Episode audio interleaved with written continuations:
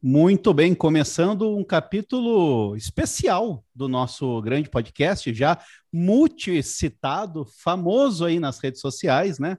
Todo mundo conhece. É, hoje sobre JT, sua incompetente. É o capítulo de hoje, né? Então, hoje o capítulo aqui sobre as decisões que veicularam é, veicularam teses sobre a incompetência da Justiça do Trabalho, na maioria, e algumas teses sobre competência, né? Também a gente vai ver aqui só para a gente não sair feio no final do jogo, né? Mas, sobretudo, incompetência são as últimas, as mais recentes e as do STF, né, gente? Então, se você quer ficar sabendo todas as últimas e principais decisões, deixa rolar o podcast que agora você vai aprender tudo, meu filho. Então, vamos começar com a grande Emily. Boa noite, pessoal. Vocês estão me ouvindo bem? Tudo bem certinho? Então vamos lá. É, o primeiro caso que eu selecionei aqui é, falava da competência para julgar abusividade de greve de servidores públicos seletistas. Esse é o tema 544 do STF, recurso extraordinário 846854, para quem quiser depois dar uma olhadinha no, nos votos, que são bem interessantes, inclusive. É, essa questão constitucional, né, que foi posta aí a, a discussão no STF, ela se refere, na verdade, a, a, ao caso de qual seria o juízo competente para julgar um processo em que se discute a abusividade de greve de servidores públicos regidos pela CLT, então. Apesar, apesar de serem servidores públicos, são regidos pela CLT. É, e esse caso, na origem, é, ele se refere a um dissídio coletivo movido pelo MPT com o objetivo de solucionar, então, o um impasse que existia entre os trabalhadores da Guarda Civil Municipal e a administração do município de São Bernardo do Campo, é, que culminou, então, que gerou depois aquela greve dos servidores públicos. E aí, a peculiaridade desse caso, é, na verdade, está no fato de que, embora se tratasse de servidores exercentes é, de atividade de segurança pública, né, as guardas municipais mantinham vínculo seletista com as respectivas prefeituras. Então, essa era a, a situação e era isso que gerava dúvida em termos de competência. E aí, essa discussão, ela começou quando a SDC do TST julgou é, o recurso ordinário no dissídio coletivo movido pelo MPT, que extinguiu o processo sem resolução de mérito, assentando, então, a incompetência da Justiça do Trabalho para é, analisar esse abuso, então, do exercício do direito de greve pelos servidores públicos municipais seletistas, né? E esse, essa, essa, essa decisão aqui da, da SDC na época, ela se pautou em razão da essencialidade do serviço prestado, ou seja, apesar de integravam a instituição responsável por garantir a segurança pública do município. E aí, o tribunal, então, nesse julgamento, o STF, por maioria e nos termos do voto do ministro Alexandre de Moraes, fixou a seguinte tese de repercussão geral que a gente já conhece bem, que é a Justiça Comum Federal ou Estadual, conforme o caso, né, é competente para julgar a abusividade de greve de servidores públicos seletistas da administração direta autarquias e fundações públicas. Lembrando, então, que se forem seletistas de sociedade de economia mista e empresa pública, a competência, então, continua da Justiça do Trabalho. Esse julgado, então, ele se refere aos servidores públicos seletistas da ADM direta, autarquias e fundações públicas, ou seja, pessoas jurídicas de direito público. E aí, eu até separei aqui é, alguns, alguns fundamentos do voto do Alexandre de Moraes, que dizia mais ou menos que essa questão constitucional é, que foi ali enfocada foi realmente dirimida pelo prisma da atividade pública efetivamente desempenhada pelos servidores públicos, ou seja, a essencialidade desses serviços para a vida social. Né? Então, eles deram um menor destaque para as peculiaridades do regime jurídico administrativo propriamente, né? Então, independentemente de se tratar de, é, ou não de, de guardas civis. E aí, a essencialidade de, desse serviço público prestado e a necessidade também de garantir ali para sua continuidade não se relacionam diretamente com a natureza do vínculo existente entre os servidores e o poder público. Então, foi isso que entendeu o ministro Alexandre de Moraes. E aí, essa análise do prejuízo decorrente da paralisação da, das atividades que são realizadas pelos servidores públicos não seria influenciada pelo fato de eles serem é, seletistas ou estatutários.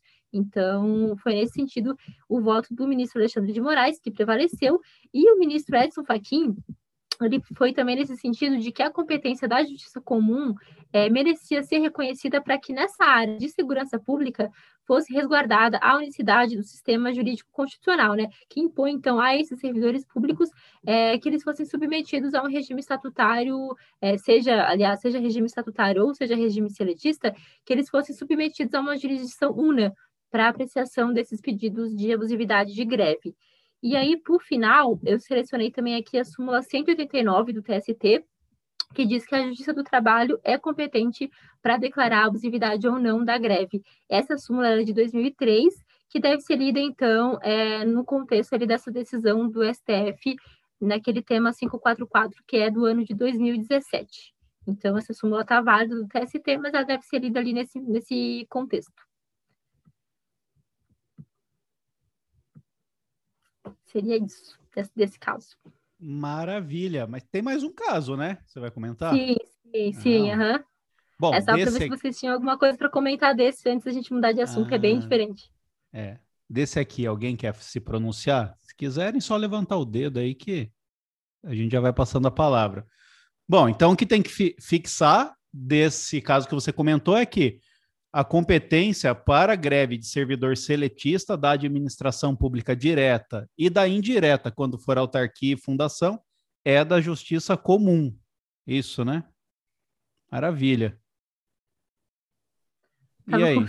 Estava com aqui desligado, exatamente. Federal ou estadual, conforme o caso. Maravilha. São as pessoas jurídicas de direito público. Mais uma vez, esvaziando um pouquinho aí a, a competência da JT, que, que seria ali a, que teria a capacidade, talvez, de falar sobre essa questão de greve e tudo mais, mas o vínculo nesse caso não foi tão importante, mais a essencialidade mesmo do serviço prestado por esses servidores. Pois é, então, aí saber que... saber o conceito de greve, o porquê da greve existir, é, como a greve é. é tratada no direito internacional, qual a evolução Exatamente. normativa da greve, tudo isso passou longe, então, né? É, tá bom. Exatamente. Tá bom. pode é ir engraçado como... Ah, não, pode falar. É engraçado como a questão da natureza do vínculo, ela é utilizada ora para afastar a competência, ora, ora para atrair a competência. É, claro, isso fica mais evidenciado depois quando for falar do meu outro caso, mas é, jogar com o argumento a seu favor, independente de qual seja ele, né? Sim, ora esse argumento vai favorecer para para pegar a competência e a hora vai afastar pelo mesmo motivo, né? Falta um pouco de coerência, assim, em alguns casos, principalmente essa questão de greve, né? Eu acho que realmente é, a, quem tem domínio para falar disso, né, que conhece mais profundamente a legislação e todas as nuances, é um caso assim que, que realmente ele, ele interfere muito né, na vida prática da sociedade e vai para uma justiça que infelizmente não tem conhecimento para isso, né? Apesar de ter a competência no sentido jurídico da palavra, né? Porque a competência, talvez no sentido que a gente conhece técnico, não tem, né? Só o jurídico mesmo. Tá bom. Alguém bom, quer falar mais alguma coisa desse caso? Ah, isso aí eu acho que o pessoal já está bem desalentado, viu? É isso mesmo. O pessoal é, não está nem. Que não é de agora, não é nenhuma surpresa, isso é desde 2017, né? Então. Sim. Beleza, toca o pau então. Então tá, gente, o outro tema que eu escolhi aqui, acidente do trabalho é, em ação movida por empregado e sucessores. Esse caso aqui tem até algumas subdivisões, mas eu vou começar falando da súmula vinculante 22, que também é bem conhecida por nós, que diz que a JT é competente, finalmente competente, para processar e julgar ações de indenização por danos morais patrimoniais decorrentes de acidente do trabalho propostas por empregado contra empregador, inclusive aquelas que ainda não possuíam sentença de mérito em primeiro grau quando da promulgação da emenda constitucional 45 de 2004. Essa emenda, como a gente bem sabe também, foi aquela que ampliou né, o rol de competência da JT, e apesar de essa ampliação ainda gera muita dúvida e muitas discussões vieram depois disso, também por isso que a gente está aqui hoje discutindo, né? Porque infelizmente essa emenda não, não sedimentou aqui algumas discussões. É, e aí, por que, que eu trouxe até esse caso aqui? Que essa última parte que é muito importante, inclusive aquelas que ainda não possuíam sentença de mérito em primeiro grau quando da promulgação da emenda. Porque como até o imperativo ali de política judiciária e também tendo em vista aí o, significa, o significativo número de ações que tramitavam na época ali nas instâncias ordinárias e o relevante interesse social dessa causa, o plenário decidiu na época que o marco temporal da competência da JT é o advento dessa emenda constitucional 45. Então, é, essa nova orientação ela passaria a alcançar os processos em trâmite pela Justiça Comum Estadual desde que é, pendente de julgamento de mérito, ou seja, essas ações que tramitavam perante a Justiça Estadual é, com sentença de mérito anterior à emenda 45, lá continuariam até o trânsito julgado e seguiriam na execução também. Agora, quanto àquelas ações em que o mérito não havia sido apreciado ainda, é, seriam remetidas para a JT, no, no, estado em que se encontravam, é, inclusive com total aproveitamento aí dos atos praticados. Então, é, são esses os dois casos aqui, a depender se tinha ou não é, julgamento de mérito no primeiro grau. E aí, para complementar, eu trago também a súmula 392 do TST, que também já é do nosso conhecimento, que diz que a JT é competente para processar e julgar ações de indenização por dano moral material decorrentes da relação de trabalho, inclusive as oriundas de acidente do trabalho e doenças a ele equiparados, ainda que propostas pelos dependentes ou sucessores do trabalhador falecido. Existia uma discussão também, né, se seria da JT a, a, a, competência das ações em que os dependentes moviam, na hipótese principalmente de o trabalhador, o trabalhador já ter falecido e tudo mais, mas hoje prevalece que sim, é competência da JT também, porque decorreu é, de, uma, de uma situação ali envolvendo o vínculo empregatício. Então, sim, seria nossa competência e aí eu trago também aqui para finalizar a súmula 15 do STJ, que ela parece ir um pouco é, de encontro com o que a gente vem falando até então, mas é nesse caso que a gente faz a, a divisão aqui dessa, dessas situações, que diz que compete à Justiça Estadual processar e julgar os litígios decorrentes de acidente do trabalho. E aí, então, por isso que eu digo que a gente precisa é, dividir essas situações aqui para não gerar dúvida.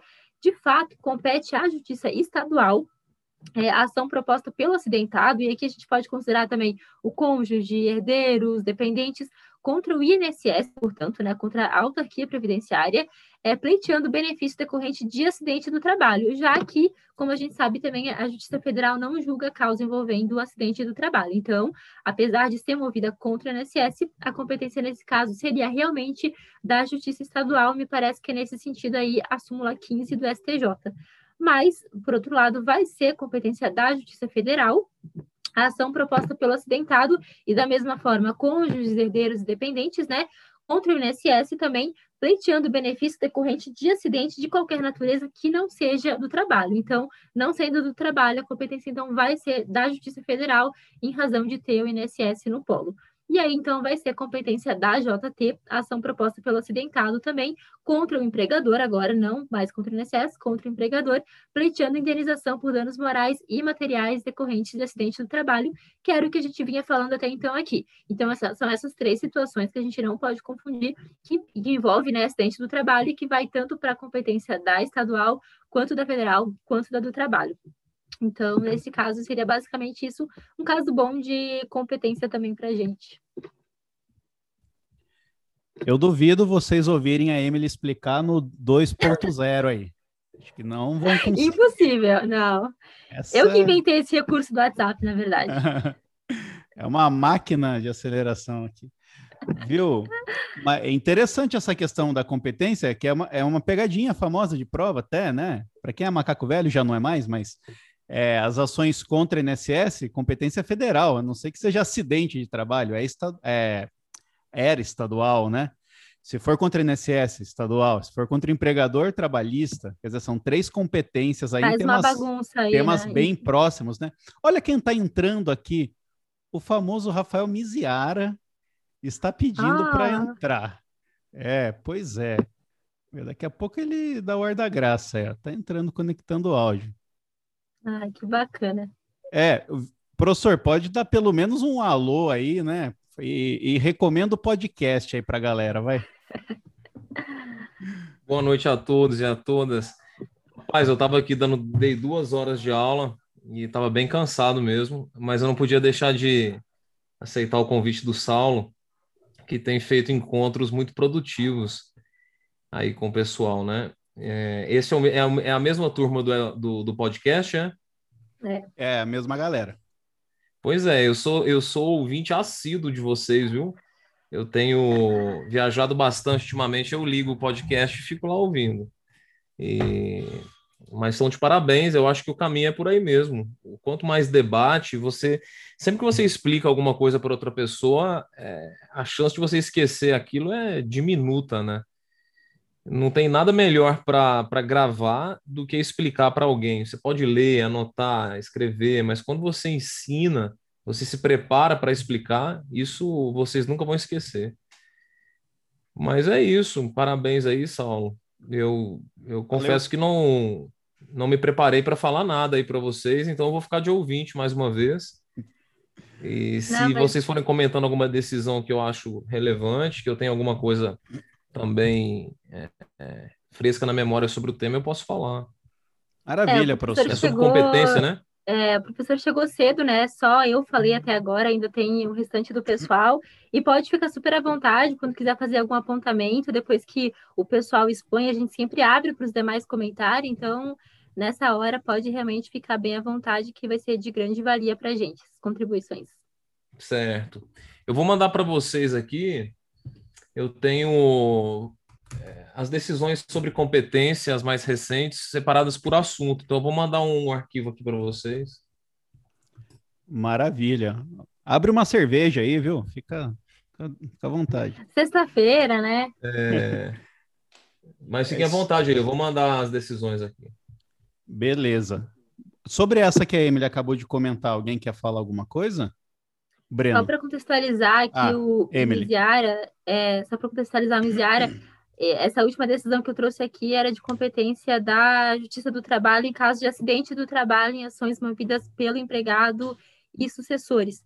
Então, fiz aqui uma, uma abordagem só tratando das principais súmulas do assunto e agora a gente vai abrir para o pessoal comentar. Breno, lá, queria Breno. falar? Pode ficar à vontade. Boa noite, pessoal. É, boa noite aí ao Miziara. Queria agradecer logo primeiramente é, é, os vídeos que ele postou lá no canal dele do YouTube sobre direito internacional do trabalho. Acho que quem não viu ainda, tá um conteúdo muito legal lá. Eu consegui ver todos e realmente tá muito bacana. Agora, é, o que eu queria falar sobre o que a Emily é, disse aí para gente era mais uma coisa mais restrita em relação à súmula vinculante é, 20, 22, né? Que a Emily citou aí, mencionou nessa história toda. E eu queria chamar a atenção para uma, uma discussão, aí já saindo um pouco do foco central, né? mas já que, que a Emily mencionou, é sobre essa questão da aplicação é, de uma, no caso foi a emenda constitucional, né, de uma lei nova, de uma interpretação nova em relação ao processo, chamar a atenção da, das teorias que envolvem essa, essa questão, porque é algo que a gente tem, é, andou debatendo muito agora depois da reforma trabalhista, né? muito, muito sobre ali a, a aplicação agora do princípio da sucumbência no processo de trabalho. Então, a gente vê ali nessa, nessa dinâmica, a gente fala muito sobre a teoria do isolamento, né, dos atos processuais, e que é a teoria re, em regra que é utilizada, mas é, dá para a gente chamar atenção aí e sobretudo por conta dessa súmula e também do que vem acontecendo, o que vem acontecendo agora com a reforma trabalhista sobre a teoria da unidade do processo, né, e a teoria é, das fases processuais, que foi essa adotada na súmula, certo? Então, e, e aí, porque eu acho que eu, eu vejo muito o pessoal falar, muita gente falar só sobre a teoria do isolamento, mas a gente pode ver que, por exemplo, a teoria da unidade do processo, ela já foi é, já foi abraçada, digamos assim, na OJ 260, né, do TST, quando é, entrada em vigor da lei do rito sumaríssimo, né? Naquele momento, o TST disse que é, os processos, deixa, deixa eu até abrir aqui, ó, inaplicável o rito sumaríssimo aos processos iniciados antes da vigência da Lei 9957, lá na OJ 260.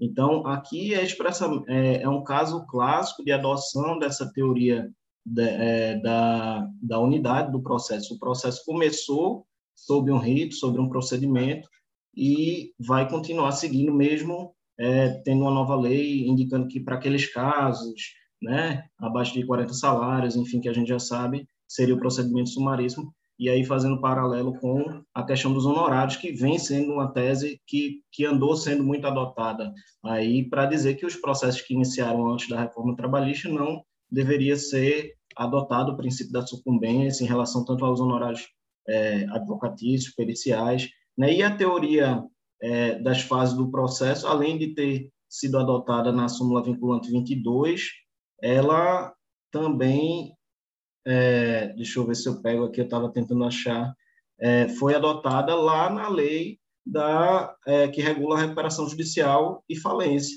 né? porque também lá tem um dispositivo, artigo 192, que diz que a lei não era aplicada aos processos que estavam em curso, é, que, tra que tratavam lá da, que eram regulados lá pela antiga lei é, de comodato tal, é, enfim. Então, eu só queria, assim, só por uma questão mais de curiosidade mesmo, um tema interessante aí, que envolve a súmula 22, que sempre quando fala dela, eu, eu gosto de lembrar.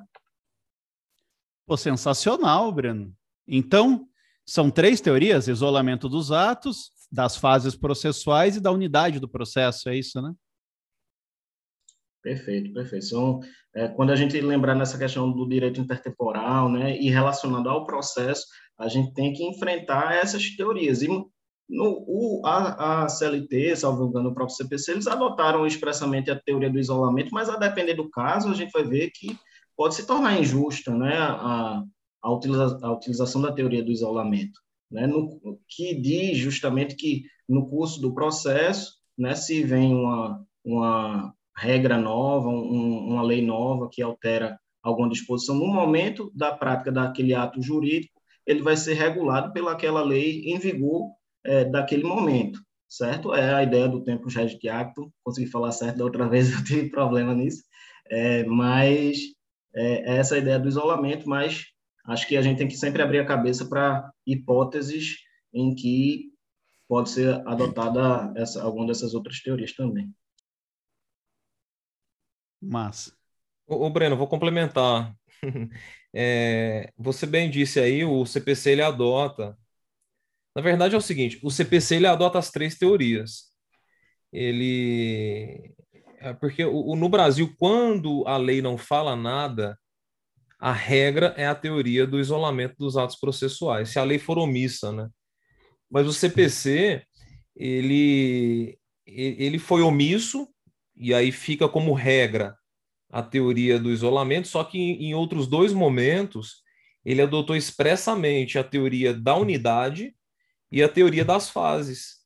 Lá no final, se você for lá no, nas disposições finais e transitórias do CPC, é, acho difícil, né, cair isso, porque, enfim, o negócio é de 2015, mas eu lembro que isso foi muito discutido na época. O, por exemplo, a gente tem até hoje tramitando sob procedimento sumaríssimo alguns processos. Então, quer dizer, entrou em vigor um novo código, revogou o procedimento sumaríssimo e nós temos procedimento sumaríssimo em curso ainda. Porque o CPC disse, ó, para esses procedimentos será a unidade processual. Então, ainda que o CPC tenha entrado em vigor e, e adotou o sistema das fases em relação à, à fase probatória. Se quando entrou em vigor o CPC já tivesse sido designada audiência, a audiência que fosse ocorrer na vigência do CPC de 2015 seria se, se, daria conforme as regras do CPC de 73 até que acabasse a fase instrutória. É, então, se vier falando em uma questão objetiva, porque dissertativo não vão cobrar isso. Mas se cobrar, você poderia mencionar. O CPC adotou, é, em situações pontuais, tanto a teoria do isolamento como a teoria. Desculpe, em situações pontuais, a teoria da unidade e a teoria das fases. Pô, show de bola. Tá vendo porque o passe está valorizado? Por isso. Breno, tem mais uma? Alguém quer comentar sobre essa do Breno? Não? Então, tinha mais uma? Essa foi da Emily, essa foi da Emily. Ah, da Emily. Só... Pô, verdade, um complemento. Então, agora, bom, queria que seja eu, né? Vamos lá, então. Daqui a pouco a, a, a próxima colocada vai ficar para terceiro lugar, por enquanto. Então, vamos lá. Olha, eu peguei algumas aqui também, é, já de conhecimento de todos, mas que não poderiam faltar aqui na, no encontro. Primeiro, é a incompetência, incompetência da Justiça do Trabalho para julgar os casos que envolvam servidor efetivo e servidor comissionado, né, da administração pública direta, né, das pessoas jurídicas de, direito público, né? Da indireta, autarquia e fundações também. Então, a famosa ADI 3395, né? Então, após o advento da emenda constitucional 45, né, de 2004, trazendo um elemento mais objetivo para a competência da Justiça do Trabalho, então já não se focava na figura do empregado do empregador, mas sim para a relação de trabalho, em que num primeiro momento poderia se entender que, poxa, então trabalho é muita coisa, trabalho é bem elástico, vai alcançar a administração, então, pois é, mas depois disso é uma decisão depois da outra, falando que a emenda 45 não quis dizer aquilo lá, né? Ela não quis dizer um monte de coisa aparentemente. Essa decisão 3, na ADI 3395 vai falar que quando houver um vínculo jurídico administrativo, isso é, quando aquele servidor foi contratado e é regido por um estatuto, né, por uma lei, ou ele é regido por uma lei em específica, né, que permitiu a contratação dele, é, o vínculo aí não é trabalhista, então ela tirou, né, subtraiu da expressão relação de trabalho quando esse vínculo se dá dessa por essa maneira e denominou vínculo jurídico administrativo. Tudo bem que num primeiro momento, é, me parece que havia uma dúvida sobre o fato de o comissionado estar amparado também por essa decisão. A 3395 não deixava exatamente claro se era só o servidor estatutário que estava, então, é, proscrito, excluído da competência da JT, e se o comissionado era ou não. Tanto que é, várias, várias decisões da JT reconheceram sua competência e da Justiça Comum também, e há vários é, conflitos de competência julgados pelo STJ, né, nesse sentido. E em pesquisa, né, quem atua na área pode perceber que você acha jurisprudência para os dois lados, até em conflito de competência do STJ. Depois foi pacificando para a Justiça Comum o fato do comissionado, mas você conseguia achar é, o próprio STJ re, reconhecendo que a competência era da Justiça do Trabalho. É, mas o STF logrou depois, em sede de re, reclamação, falar de algumas reclamações, falar que o comissionado também estava amparado, né? Eu até separei uma aqui, que é a reclamação. É, procurar o número aqui. 47449, né? Em que a, é... não, perdão, essa daqui na verdade é outra coisa. Eu já, eu já vou iniciar aqui. Só para terminar, terminar esse primeiro conhecimento, senão vai começar a confundir. Para esse primeiro conhecimento, o servidor efetivo está afastado, o comissionado está afastado. Ponto final, tá?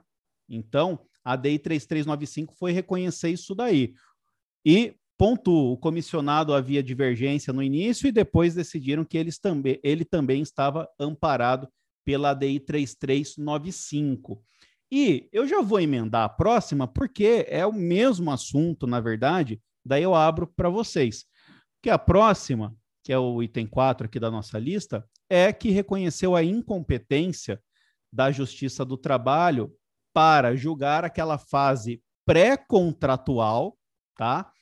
Ou seja, aquela fase que engloba concurso público, é, para aquelas hipóteses em que o empregado seria contratado por meio de regime seletista por uma pessoa jurídica de direito público, tá? Então, administração direta e mesmo a indireta, autarquia e fundação, que vão contratar pelo regime seletista na fase pré-contratual, não é a Justiça do Trabalho competente para conhecer de causas nessa fase aí. Ou seja, concurso público. O que é a fase pré-contratual desse empregado público? É o concurso público, né? Isso daí está lá no tema 992 tá? do STF, que é o RE 960429. Também já está ficando famoso, né? 960429 para estar em prova. E por que eu falo que é a mesma coisa? Porque é uma decorrência da ADI 3395. Ao ler o acórdão desse RE, que a gente vê que se basearam, na verdade, na própria ADI 3395. Por quê? falaram o seguinte: veja, se ficou reconhecido que o que atrai a competência da Justiça do Trabalho é uma relação de trabalho, não há relação de trabalho no momento do concurso. Talvez haverá, talvez haja uma expectativa, mas no momento do concurso não há essa relação de trabalho. O que há é o concurso público, que tem uma natureza de, é, administrativa, de ato administrativo, então preponderariam aí as, as, as regras e princípios do direito público, tá? No início é, do voto até de, é, do relator, se eu não me engano, ele comenta um caso, é, caso específico em que é, as duas turmas do, do STF reconheciam a competência da Justiça até do Trabalho, num primeiro momento, para essa situação. Tem lá, então, numa evolução histórica, né, o voto dele é, comenta essa evolução aí, que era reconhecida, sim, a competência da Justiça do Trabalho, mas ele pontua um fato interessante.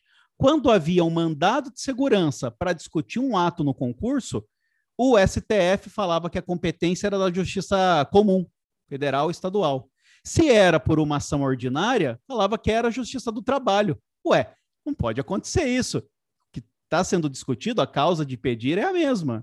É, e não pode mudar porque se escolher um instrumento, né, um, uma ação diferente da outra.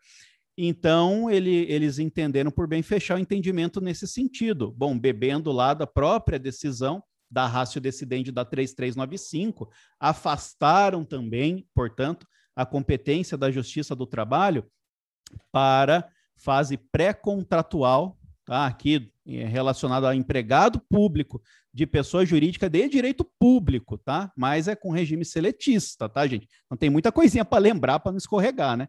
Com regime seletista. Agora sim, aquela reclamação que eu estava quase me confundindo, que é a reclamação 47449, que é recentíssima, é agora de 19 de maio, esse julgamento. O que acontece? A Rosa Weber pegou uma situação de um, é, de um empregado contratado sem concurso público após a Constituição de 88. Então, nessa hipótese aí, ela, é, apesar de ressalvar o entendimento próprio, falou: eu entendo que é justiça do trabalho, porque o que ele pede são verbas rescisórias, são verbas trabalhistas, eu sou o voto vencido. E ela dá o braço a torcer aqui e fala que o STF tem decidido e tem pacificado o entendimento, no sentido que, mesmo para julgar esses casos em que o empregado foi contratado sem concurso, e até a súmula nossa aqui, né, do, do TST 363, poxa, sempre foi competência nossa, mas parece que o STF também tirou essa competência aí, ainda quando o empregado público esteja discutindo verbas trabalhistas, quando não há concurso público, o STF tem reconhecido, então, é, nessa reclamação aqui, a competência da justiça comum, tá, gente? Então, a reclamação era sobre era sobre a ADI 3395 até, né? Não era nem em relação a essa última aqui, porque não havia concurso para discussão ser sobre concurso. A reclamação era com base na 3395. Então, veja, no que tange a esse assunto, restou pouquíssima competência da Justiça do Trabalho. A competência da Justiça do Trabalho, então, ficou para, lógico, a fase já contratual, quando o regime é seletista, da pessoa jurídica de direito público, fase contratual, né? E, lógico, das pessoas jurídicas de direito privado, é, também a Justiça do Trabalho. Bom, falei demais, né? Que eu já quis emendar, porque me parecia que era meio que uma, uma coisa só, então já resolvi falar de uma vez. Podem falar agora, Breno. É, só complementando, é, porque no, no tema 992 é, do, do STF, nos embargos de declaração, eles é, deixaram claro, certo? É, o seguinte, eu vou pedir licença só para ler rapidamente aqui a tese firmada, foi a seguinte, compete à Justiça Comum processar e julgar controvérsias relacionadas à fase pré-contratual de seleção e de admissão de pessoal e eventual nulidade do certame em face da administração pública direta e indireta, nas hipóteses em que a adoção adotado o regime seletista de contratação de pessoas, salvo quando a sentença de mérito tivesse sido proferida antes de 6 de junho de 2018, situação em que até o trânsito em julgado e a sua execução, a competência continuará a ser da Justiça do Trabalho. É, eu pergunto aí a Saulo, para se puder esclarecer, se realmente é, não entra aí nessa, nessa história toda as empresas públicas e as sociedades de economia mista, porque realmente aí eu fiquei com, com um pouco de dúvida, porque me parece que eu tinha entendido isso antes aí em estudos anteriores que sim, que é, elas estariam englobadas aí nessa ideia. E é comum assim a gente ver é, certos litígios é, acho que talvez em outra outra outra oportunidade aqui eu já comentei isso é, na qual um, um empregado um, um pretenso empregado faz o concurso é aprovado e, e a estatal não chama o, o classificado, e aí tem aquela é, argumentação de que há uma, haveria uma preterição, por exemplo, você é, contratar uma empresa, um, um prestador de serviço é, privado por, um, por meio de um contrato administrativo. É, um, muitas vezes acontece isso né, com advogados, contratos de escritório, enfim. É, e aí, se isso seria ou não uma, uma espécie de preterição daqueles aprovados no concurso. E essa é uma discussão que envolvia muito, muitos casos da administração direta, as estatais, sobretudo, e que a gente via muito Justiça do Trabalho e que eu acho que começaram a ir embora esses processos também. Sabe? Aí eu fiquei aí na dúvida se puder esclarecer isso também. Não, é, talvez eu tenha me omitido aqui, me atro atropelado aqui. Sim, pode falar. Perdão, antes de tu esclarecer. É, na verdade, eu só queria acrescentar o argumento do Breno, porque concordo com ele, na verdade, ao meu entender, é o que eu li do, dos acórdons, inclusive do embargo de declaração, é, está incluída a empresa pública e sociedade de economia mista, ou seja, a administração pública e não pessoa jurídica de direito público, né? E a motivação para isso seria que, bom, as empresas públicas e sociedades de economias mistas, assim, apesar de elas terem um regime aplicável de regime jurídico de empresa privada, é, e aí ter a, o regime seletista, elas possuem algumas singularidades que impedem, as impedem de ser equiparadas em todo, em todos os aspectos a uma empresa pública, justa, a uma empresa pública não, perdão, uma empresa privada. E aí, justamente por isso, por submeter a concurso público, por exemplo, é, elas não, não seria competência da Justiça do Trabalho fase pré-contratual, e sim da Justiça Comum. É isso, gente. Vocês complementaram. É, a tese aqui é da administração pública direta e indireta. Eu fui infeliz aqui ao falar pessoa jurídica de direito público. É, administração pública direta e indireta. Inclusive, o que, o que mais bate forte é, inclusive, da administração pública indireta, pessoa jurídica de direito privado, né? Realmente é isso que é o, o mais forte aqui do precedente, porque, a rigor, o emprego, o cara é empregado público e ela é uma pessoa jurídica de direito privado, tinha tudo para cair na JT, e a grande questão dessa tese de repercussão geral e do tema 992 é justamente isso, vocês estão corretíssimos. Então, para para resumir aqui, né, enfim, para quem está acompanhando, a decisão é que é no sentido de estender a competência à justiça comum para toda essa discussão aí da fase pré-contratual, tá? Em regime de emprego público, da administração pública direta e indireta. Tá? Depois de contratado, a relação de trabalho, tá? e havendo relação de trabalho, aí a história é outra, né? Porque aí a competência da Justiça do Trabalho, mas na fase pré-contratual não há. Estão corretos aí, agradeço os colegas. Agora você vê aí só mais algum um detalhe, como é difícil esse debate, tanto é que já houve muita oscilação na jurisprudência e o TST já reconheceu diversas vezes a competência da Justiça do Trabalho sobre essas questões. É, você vê que, de fato, é um, um tipo de litígio que é, envolvendo um pretenso empregado público que que está submetido a um regime híbrido, querendo ou não, ele, ele tem um contrato de trabalho, mas ele tem esse contrato que sofre influxos de regras de direito público, como é o próprio concurso, a entrada, né, a, a formação do contrato depende do concurso. Agora, não dá para deixar de dizer que é sim uma fase pré-contratual, os litígios que, que surgem nesse momento, e que eles estão intimamente ligados com a formação do contrato. Então, me parece, às vezes, que melhor seria é, se fazer uma espécie de lógica é, na qual você iria analisar como se fosse uma questão de gravitação jurídica. Esse tema, esse litígio, ele tá, está muito mais perto do contrato ou, ou diz respeito ao concurso propriamente, né? Vamos, vamos é, falar aqui que o, o, edital do concurso tem uma cláusula inválida, é, é nulo, ou, ou, a aplicação do certame é, não observou alguma, alguma regra, foi deveria ser nulo por algum motivo.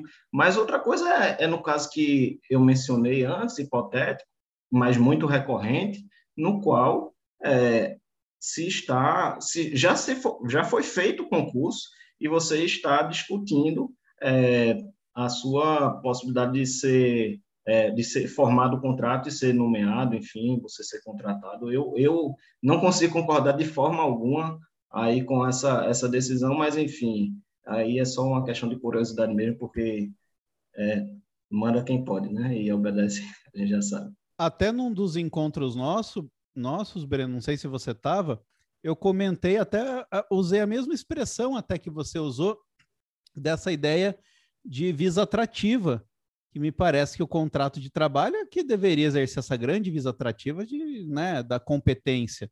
Se, se haverá o contrato de trabalho, ou a forma de contratação é uma espécie de matéria subsidiária né, ao contrato, que é o grande protagonista. Lógico, não foi isso que decidiu o STF nesse tema 992, mas para quem vai ler o acórdão, nem precisa, né? Estou trazendo aqui para vocês. O relator ele traz essa curiosidade. Ela, ele falou: olha, as turmas reconheciam a competência da Justiça do Trabalho para esses casos.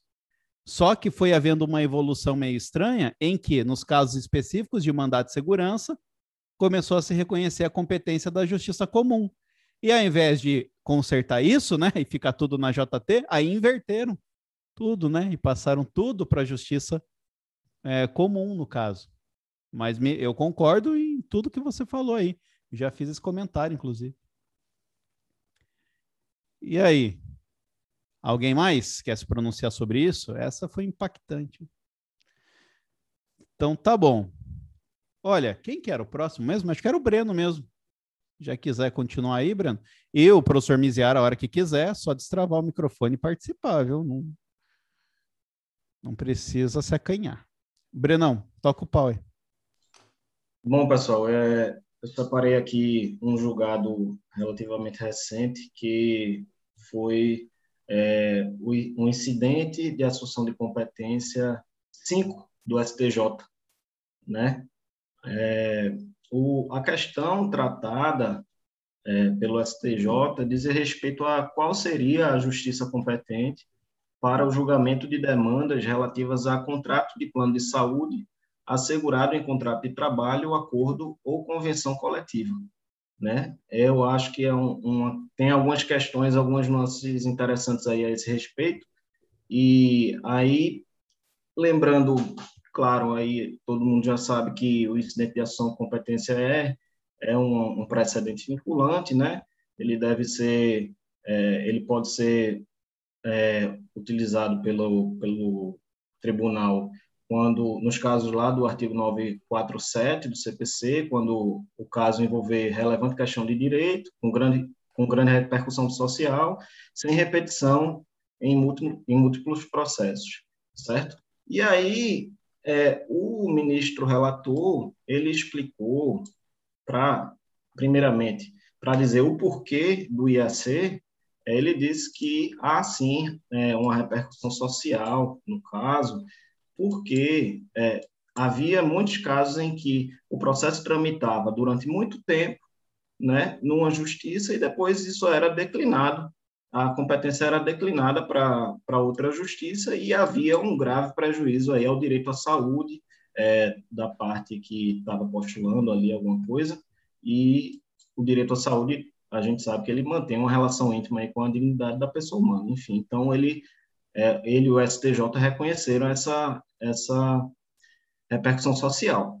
E a tese firmada certo? Eu vou ler literalmente aqui a tese que foi firmada a tese vinculante. Diz o seguinte compete à Justiça Comum julgar as demandas relativas a plano de saúde de autogestão empresarial, exceto quando o benefício for regulado em contrato de trabalho, convenção ou acordo coletivo, hipótese em que a competência será da Justiça do Trabalho, ainda que figure como parte trabalhador aposentado ou dependente do trabalhador. Então, é, a gente vê que há, é, um, um digamos assim, uma dimensão bem grande aí que não é competência da Justiça do Trabalho, mas ainda sobrou alguma coisa. E aí a gente tem que fazer essa, essa, essa diferenciação aí para é, perceber quando será e quando não será a competência da Justiça do Trabalho. É, primeira coisa para perceber a competência é se tratar de um plano de autogestão empresarial, né? O plano de auto, nesse tipo de plano vai, é, de autogestão, o próprio empregador, no caso, né, para ser competência da Justiça do Trabalho, o próprio o empregador ele vai moldar o plano de saúde é, de acordo com as necessidades da, da, das pessoas que fazem parte desse plano, do que vai, de quais serão a, a, o que será coberto, né? Quem vai ser dependente, como vai ser o custeio, tudo isso vai ser regulado pelo, pelo próprio empregador que vai gerir esse plano de saúde. E, além disso, ele, esse plano ele deve estar regulado, e aí isso é um diferencial muito grande, é, que algumas decisões antigas não impunham, é, não é, diziam que era necessário, mas agora isso é necessário que tem que ser regulado no contrato de trabalho, em ACT ou em CCT. E aí, contrato de trabalho, leia-se também em regulamento interno. Pelo menos do meu ponto de vista, eu acho que deve entrar aí, né? A gente pensando na natureza do regulamento interno da empresa. E que mais eu posso falar aqui? É, nas hipóteses em que é, o benefício é, ele for, ele não for regulado, certo? Não for regulado no contrato ou numa norma coletiva, me parece que no final das contas vai haver um paralelismo, uma concomitância, né? contratual ali com, entre as mesmas pessoas. São empregador e empregado mantém entre si uma relação de trabalho, ok, mas vai haver uma outra espécie de relação jurídica inconfundível com o contrato de trabalho, me parece, certo? Que é esse contrato do plano de saúde. E justamente por isso que não vai é, atrair a competência da Justiça do Trabalho e a competência para regular essa matéria vai ser da Justiça é, Comum. Agora, quando o benefício ele tiver justamente nas normas trabalhistas, aí você vai ver que é uma decorrência direta do contrato de trabalho, né? E vai atrair então a competência. E óbvio, aí lembrando o artigo 452, parágrafo 2 da CLT, essa esse essa assistência médica ela não vai ter, né, natureza salarial, isso aí só por uma questão de curiosidade, mais uma, um ponto que eu achei interessante, que na verdade eu não li ninguém falando, não, mas eu pensei a respeito da vinculação de um precedente do STJ aqui à Justiça do Trabalho. Né? Eu acho que é, essa vinculação ela existe na medida em que o STJ ele, ele é a corte que vai decidir aí esse conflito de competência entre essas justiças diferentes. Né? Então, um TRT ou um juiz do, do trabalho ele deve observar necessariamente o precedente vinculante do STJ. Mas a dúvida permanece quanto ao TST, porque o TST, ele não. Quando há conflitos de competência envolvendo tribunais superiores, a gente sabe que é, quem decide isso é o STF. Então, me parece que é, o TST ele não necessariamente é, precisa observar aí esse precedente certo? Se alguém quiser falar aí a respeito disso, antes de eu passar para a próxima. Ô, Breno, então, esses planos aí eram instituídos pela própria empresa e ela que geria isso, né?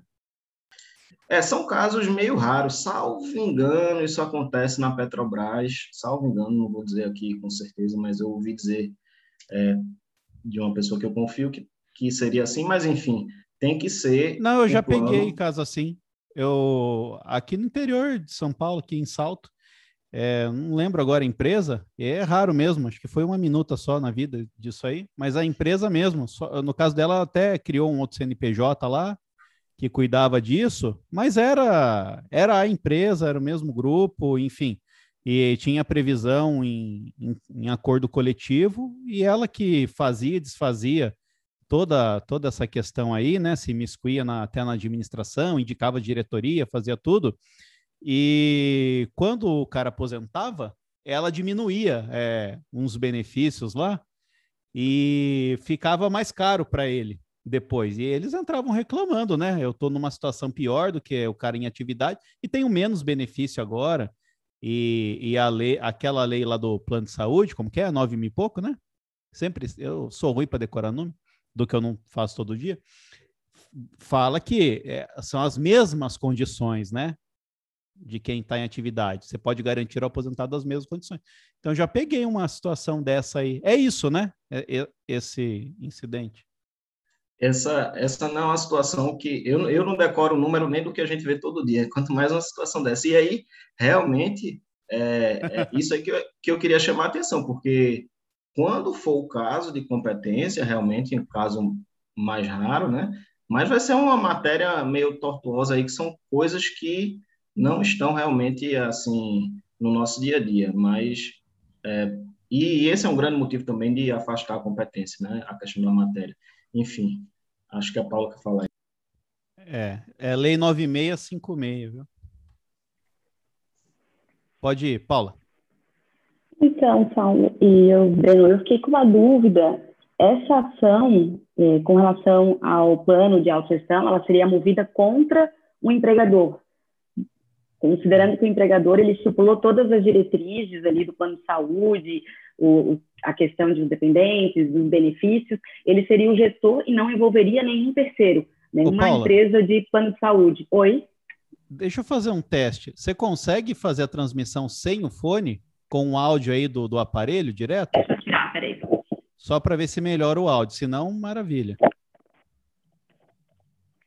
Que quando é só o fone sem microfone, ele fica bem abafadinho. E como a gente está profissionalizando, né? Está monetizando, vocês receberam o de vocês, né? Esse mês, né?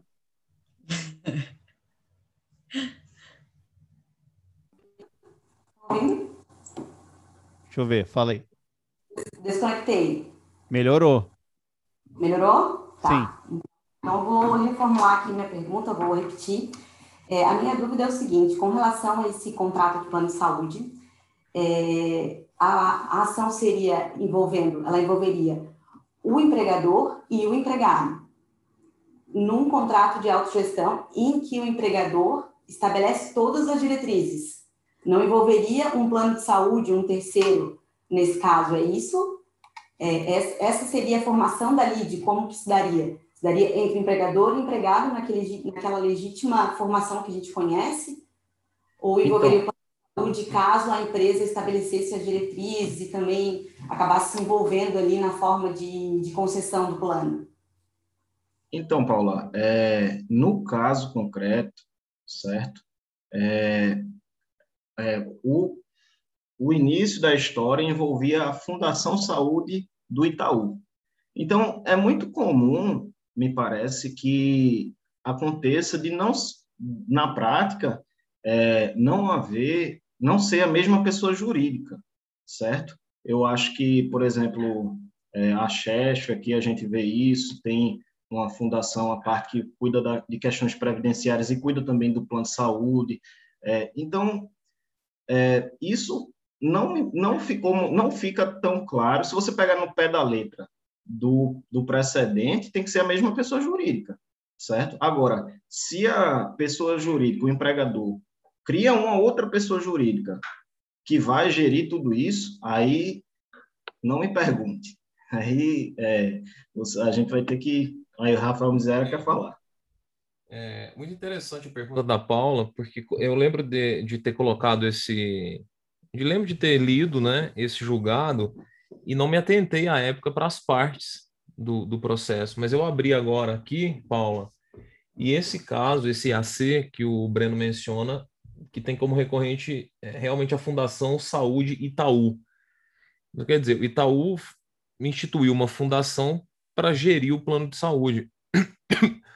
Só que ele o fará por intermédio de uma, de uma operadora de plano de saúde, que aqui era a Amil. A Amil todo mundo conhece, né?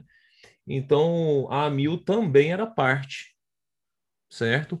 Só que aí realmente o que, o que vai interessar para a competência não é a, a, se tinha ou não é, uma, quem eram as partes, né? Não são as partes. Realmente se tem vinculação com o contrato de trabalho ou não. Então, mas só a título de curiosidade, aqui tinha a mil. Até a, a, a Anamatra entrou aqui como interessada, mas eu nem sei se foi ouvida, não. Tinha aqui também a Unimed, então tinham vários planos de saúde envolvidos aqui. Mas aqui eles estão como interessados. E, e eu não sei se esses interessados seriam na qualidade de assistente, alguma coisa. Sinceramente. Professora, é porque eu acho que a JT, nesse caso, não teria competência para condenar esses planos, né, de alguma forma, né?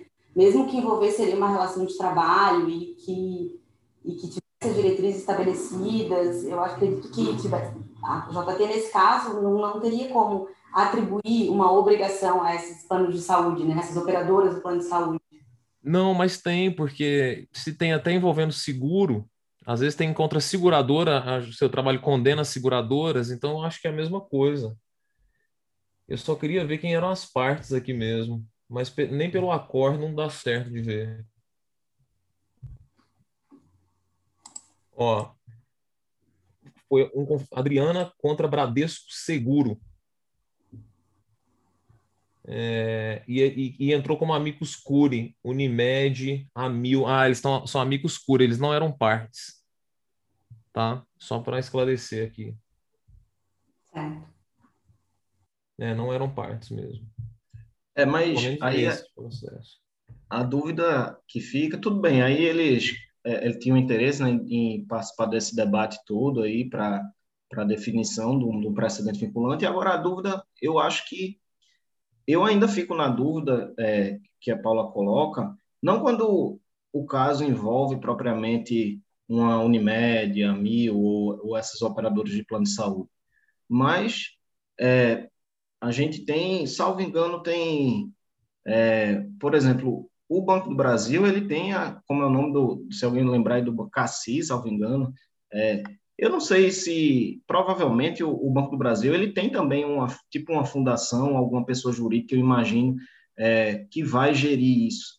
Mas se for ele, se for o próprio Banco do Brasil, tudo bem, é autogestão pelo próprio empregador, se tiver uma regulação no contrato, enfim, a gente já sabe a regra. É, mas e no caso em que o empregador ele não vai fazer diretamente porque ele institui uma uma outra pessoa jurídica, que no final das contas é, ele mesmo controla, certo? E essa pessoa que ele controla faz a gestão do plano e, e, e de repente as regras estejam é, num contrato de trabalho, numa norma coletiva, quem sabe. E aí, só porque não é propriamente a mesma pessoa jurídica, mas, bom, o empregador, então, é, estaria se valendo de um terceiro, será que só para escapar da competência? Acho que não, mas é uma questão de gestão, né? Eu não sei, talvez isso possa ensejar algum debate, mas acho que foi essa dúvida, né, Paula? Mas eu mesmo não sei responder, não. É, se ele tem esse poder de ingerência, como eu falei no caso concreto aqui, né? Tudo bem que eu estou fazendo um raciocínio é, indutivo, né? Não dedutivo, mas eu acho que aplica. Se ele indica direção, direção, fiscaliza, ele que determina como vai atuar, como não vai, é, é uma, é uma gestão que ele está provocando, né? Não poderia um formalismo afastar, né? Ao meu ver. Quer dizer, pode, pode-se tudo na jurisprudência para afastar a competência da JT, mas eu acho que não tem sentido mesmo, né? Diferentemente se ele atua no mercado e se há uma relação, se a gente consegue identificar uma relação direto do indivíduo com o plano. Ele tem uma relação com o plano, ainda que incidentalmente ele tenha sido colocado lá por conta do contrato. Pelo menos é isso que eu tenho visto de fundamentação, né? É aí você deixa o contrato meio que subsidiário, fala não, mas há um vínculo, uma relação independente entre empregado, entre indivíduo, né, e plano. Nessas hipóteses aí em que o empregador controla o plano, não há, né, uma relação independente. O que há uma relação é dele é com o empregador e o empregador controla tudo. Eu acho que é por aí, mais ou menos. Por isso a minha pergunta, Saulo, justamente, porque eu acredito que se o empregador ele regula o plano, ele faz a autogestão, ele determina quem são o quem é o titular, quem são os dependentes, ele Sim. faz a concessão do plano e até o cálculo do benefício, é, haveria aí uma relação, é, uma consequência, um efeito do contrato de trabalho, um benefício, né? Digamos, instituído pela empresa. Sim, porque dificilmente o empregador faria isso com o CNPJ dele, da atividade dele. É, acho que, né? Essa autogestão acho que está nesse sentido. Senão ficaria uma hipótese cerebrina, assim, né? Nunca vai acontecer isso aí, né?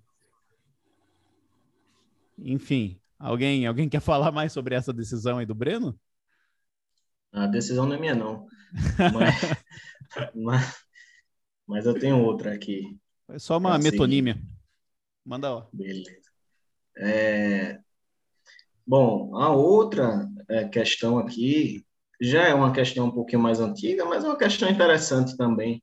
Ela é, diz respeito à súmula 349 do STJ, certo? Vou começar lendo também aqui a, súmula para todo mundo é, compreender. Diz o seguinte: compete à Justiça Federal ou aos juízes com competência delegada o julgamento das execuções fiscais de contribuições devidas pelo empregador ao FGTS. Né? É uma questão interessante, aí é, eu acho que não tem muita controvérsia a respeito disso. É claro que aqui, para situar todo mundo, a gente não está falando de reclamação trabalhista cobrando FGTS, nem diferença de FGTS, obviamente, que isso é do seu trabalho, né? Isso está, inclusive, no artigo 26 da Lei 8.036, expressamente dizendo a competência da Justiça Trabalho.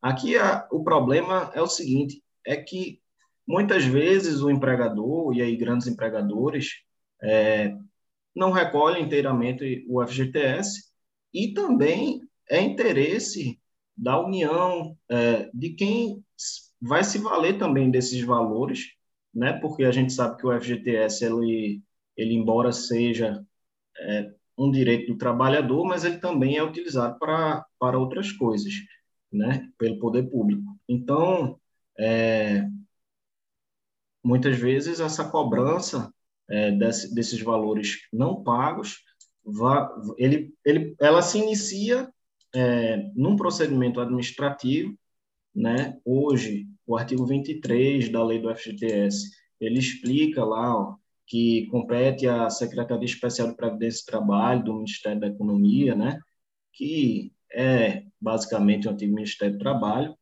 é, essa verificação, essa fiscalização a respeito desse recolhimento regular da FGTS. E se não houver esse recolhimento regular, a própria Secretaria né, do Trabalho vai notificar o empregador para que realize esse, esse recolhimento, né? Ele vai fazer uma, uma notificação, vai ser um procedimento administrativo, certo?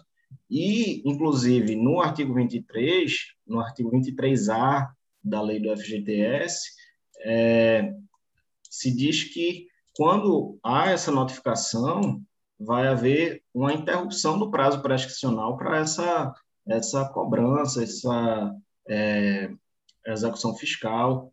E se muitas vezes, né, a, o empregador ele vai dizer que recolheu corretamente. Então, o contencioso administrativo, o parágrafo 1 desse artigo, ele fala que é uma causa de suspensão do prazo prescricional. Eu mencionei outra vez também que eu advoguei numa estatal e é, teve um caso desse lá, e que durou muitos anos, acho que uns 10 anos, mais ou menos, o contencioso administrativo. Né? Foram muitos anos ali a briga dizendo que não, não, não devia nada, não tinha que pagar, até que a coisa foi parar na justiça depois de uns 10 anos, e uma dívida que era de 400 mil já estava virando um milhão lá. no, por conta de tanto tempo. Mas, e aí, é, se, se, a, se o pagamento não é feito, né, no âmbito administrativo, não dá jeito, a cobrança dessa, desses valores compete à Procuradoria Geral da Fazenda Nacional. Isso aí tem uma lei um pouquinho antiga que fala sobre isso, Lei 8844, que indica que a, a PFN ela vai atuar em defesa ali dos interesses do FGTS, do fundo, né? E às vezes é, o artigo 2 ele viabiliza também que a PFN faça isso diretamente, essa defesa, ou por intermédio da Caixa. Às vezes a Caixa ela ajuiza a ação de cobrança também, né? Então, o caso é esse. É, não é competência, acho que aí claramente, embora envolva o FGTS, não é competência da Justiça do Trabalho. Vai ser competência da Justiça Federal justamente porque, é, se for a União, pela PFN, ajuizando a execução fiscal, ou a Caixa, que é uma empresa pública federal, então a competência da Justiça Federal. Maravilha. É, ninguém pegou o 11 aqui também, porque é tudo batido, né? Mas só para relembrar aqui sobre as contribuições, né? as súmulas, a súmula vinculante 53 do STF vai dizer que a competência é da Justiça do Trabalho, né, por conta do artigo 114.8 da Constituição, é a execução de ofício das contribuições previdenciárias relativas ao objeto de condenação das sentenças, né? Havia aquela primeira divergência, poxa, e se for sentença declaratória, alcança ou não alcança? Não, né? Só as condenatórias está aqui na súmula vinculante 53. Nesse mesmo sentido, a súmula 368 do TST, reconhecendo a competência da Justiça do Trabalho né, para o recolhimento do imposto de renda sobre as verbas também objeto de condenação tá, dela. E, finalmente, a súmula 454 do TST, reconhecendo a competência para a execução da, do SAT, né, do seguro de acidente do trabalho. Então, essa competência aí da Justiça do Trabalho e excluída a competência para o recolhimento para o sistema S, né? Aquela famosa contribuições de terceiros, né? Esta, ela não é porque não decorre do contrato de trabalho. Agora, os, as outras sim. Como, coitado, nosso item 11 ficou aí de escanteio, até porque é bem batido, né? Mas é isso aí, só para complementar, porque encaixava mais com essa, essa parte aí. E aí? Alguém quer se pronunciar? Se ninguém quiser, passar a palavra aqui para Paula, que vai entrar no, no lugar da atacante que ainda não apareceu. Vai lá, Paula. Bom, é, eu escolhi falar sobre uma decisão bem recente do STF, né, com relação é, à contribuição sindical e o repasse para o sindicato. A tese estabelecida é, foi no RE 1089282, é, a tese fixada, o tema 994, né, da repercussão geral, vou pedir licença aqui para ler também, para ficar bem nítida a tese, tá? É, Justiça do Trabalho, a Justiça do Trabalho não tem competência para julgar ação na qual entidade sindical discute recolhimento de contribuição sindical envolvendo servidores públicos estatutários. Ou seja, compete à justiça comum, né? Processar e julgar as demandas que discute o recolhimento e o repasse dos recolhimentos é, sindicais é, dos servidores públicos. Essa decisão, ela foi tomada com base é, na ADI 3395, né? Por coerência, o, o STF resolveu fazer o link ali entre as duas entre as duas ações. O, o Saulo comentou agora sobre ela, né? É, todo mundo sabe que a emenda 45 ela ampliou bastante a competência da Justiça do Trabalho, né? A chamada reforma do Poder Judiciário, e, e ela é, retirou ali o aspecto subjetivo, que antes era bem comum, das demandas de, de relação de emprego entre empregado e empregador e, e estabeleceu a expressão relação de trabalho. Mas o STF, ao analisar, é, voltando um pouquinho ali, falar da, da, da, da ADI 3397, é, ele deu uma interpretação, ao artigo 114.1, restritiva, como o Saulo falou, de que não cabe na, na expressão relação de trabalho é, o, as demandas propostas por servidores públicos estatutários contra a administração, bem como nas hipóteses de vínculo jurídico administrativo. E então é, ficou definido essa tese. E aí o STF, quando foi julgar a questão da contribuição dos servidores públicos, né, tanto os estatutários quanto aqueles temporários, daquelas contratações excepcionais de regime jurídico administrativo, ele estabeleceu que é, não é competência também da JT conhecer dessas, desse direito do sindicato à contribuição, essas controvérsias com relação à contribuição sindical e o repasse da contribuição é, para o sindicato.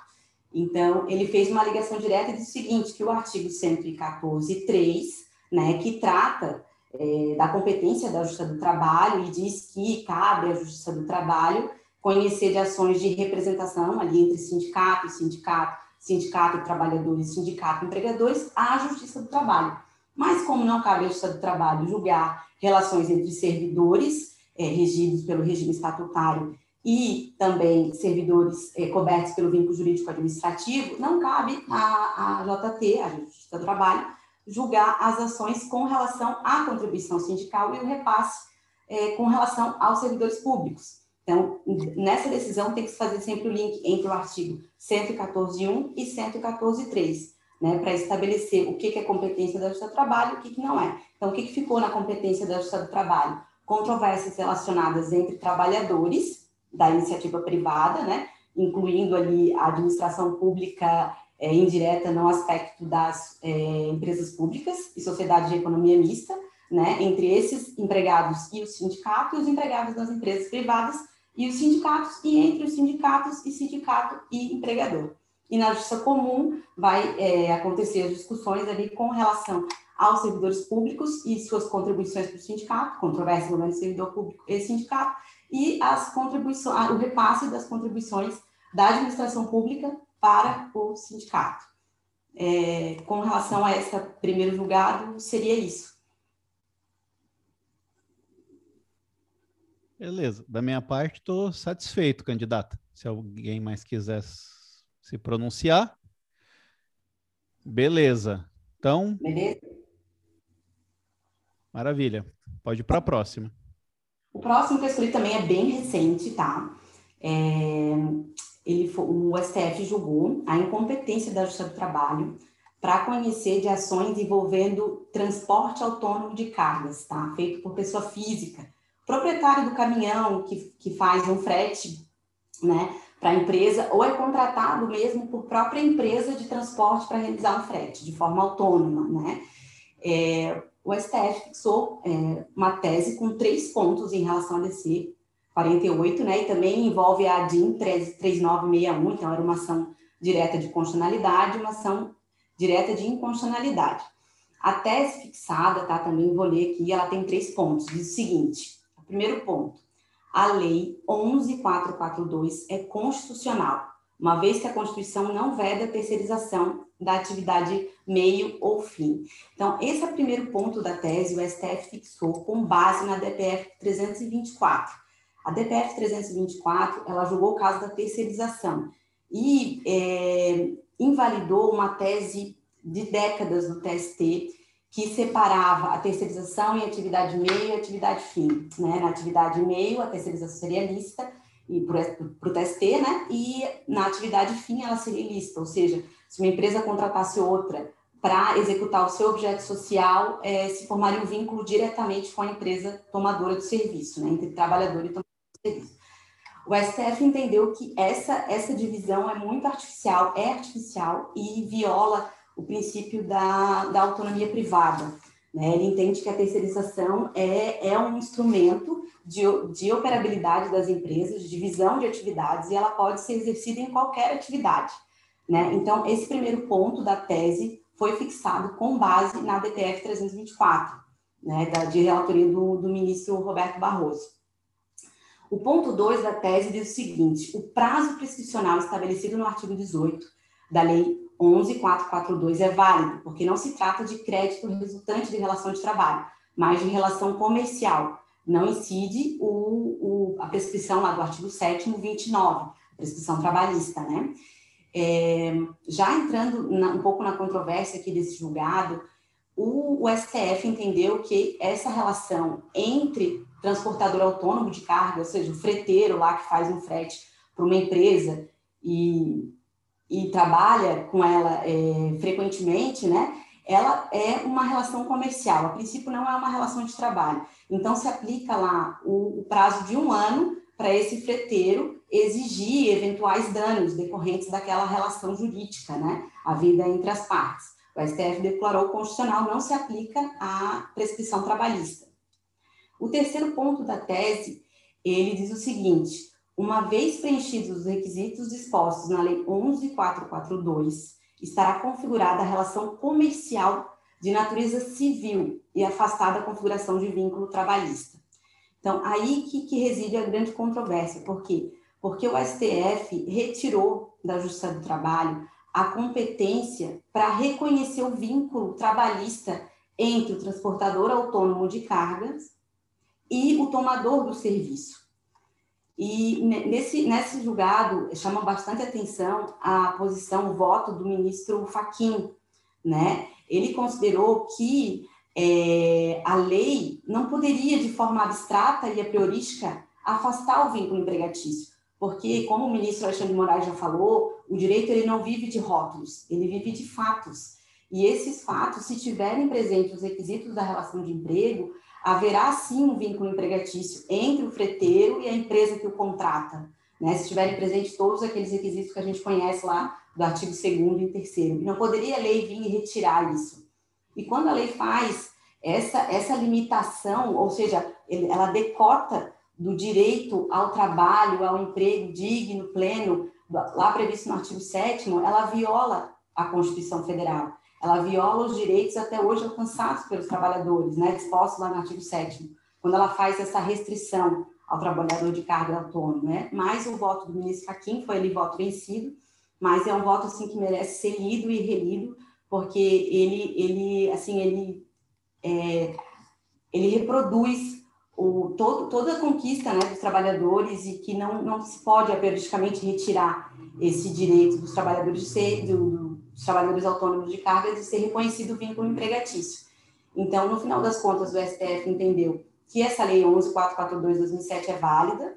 Então, se por acaso se discutir ou se pedir, né, mesmo que o pedido seja de vínculo de emprego, essa ação entre o trabalhador autônomo de cargas e a empresa contratante, mesmo que a empresa seja de transporte rodoviário de cargas, ela não vai para a Justiça do Trabalho, ela vai para a Justiça Comum. E quem vai analisar os aspectos relativos ao, ao, à existência de, da relação de emprego não é um juiz do civil, né?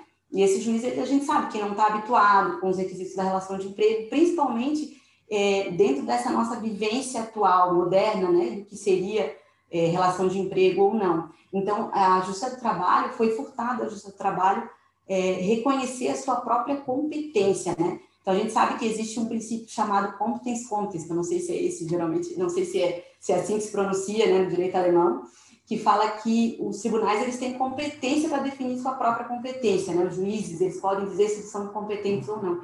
E, nesse caso, foi furtado da Justiça do Trabalho até mesmo estabelecer ali se há ou não um vínculo empregatício. Então, o, esse trabalhador autônomo de cargas, ele vai entrar na justiça comum, ele vai esperar todo o processo muito mais demorado, que a gente sabe na justiça comum, para sair um despacho, para sair uma decisão, é muito mais, demora muito mais tempo, para de repente chegar no final do processo e for reconhecida a incompetência, né? E aí, de repente, remetido esse processo para o Justiça do Trabalho.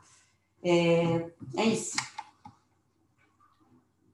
O professor Miziara comentou que queria, queria falar aqui depois da Paula. Uhum. É, por coincidência, é, a decisão, eu tinha separado duas decisões. E uma delas era justamente igual, igual era essa da Paula, né? Eu, eu, eu separei aqui um trecho de um voto em uma reclamação constitucional. Por quê?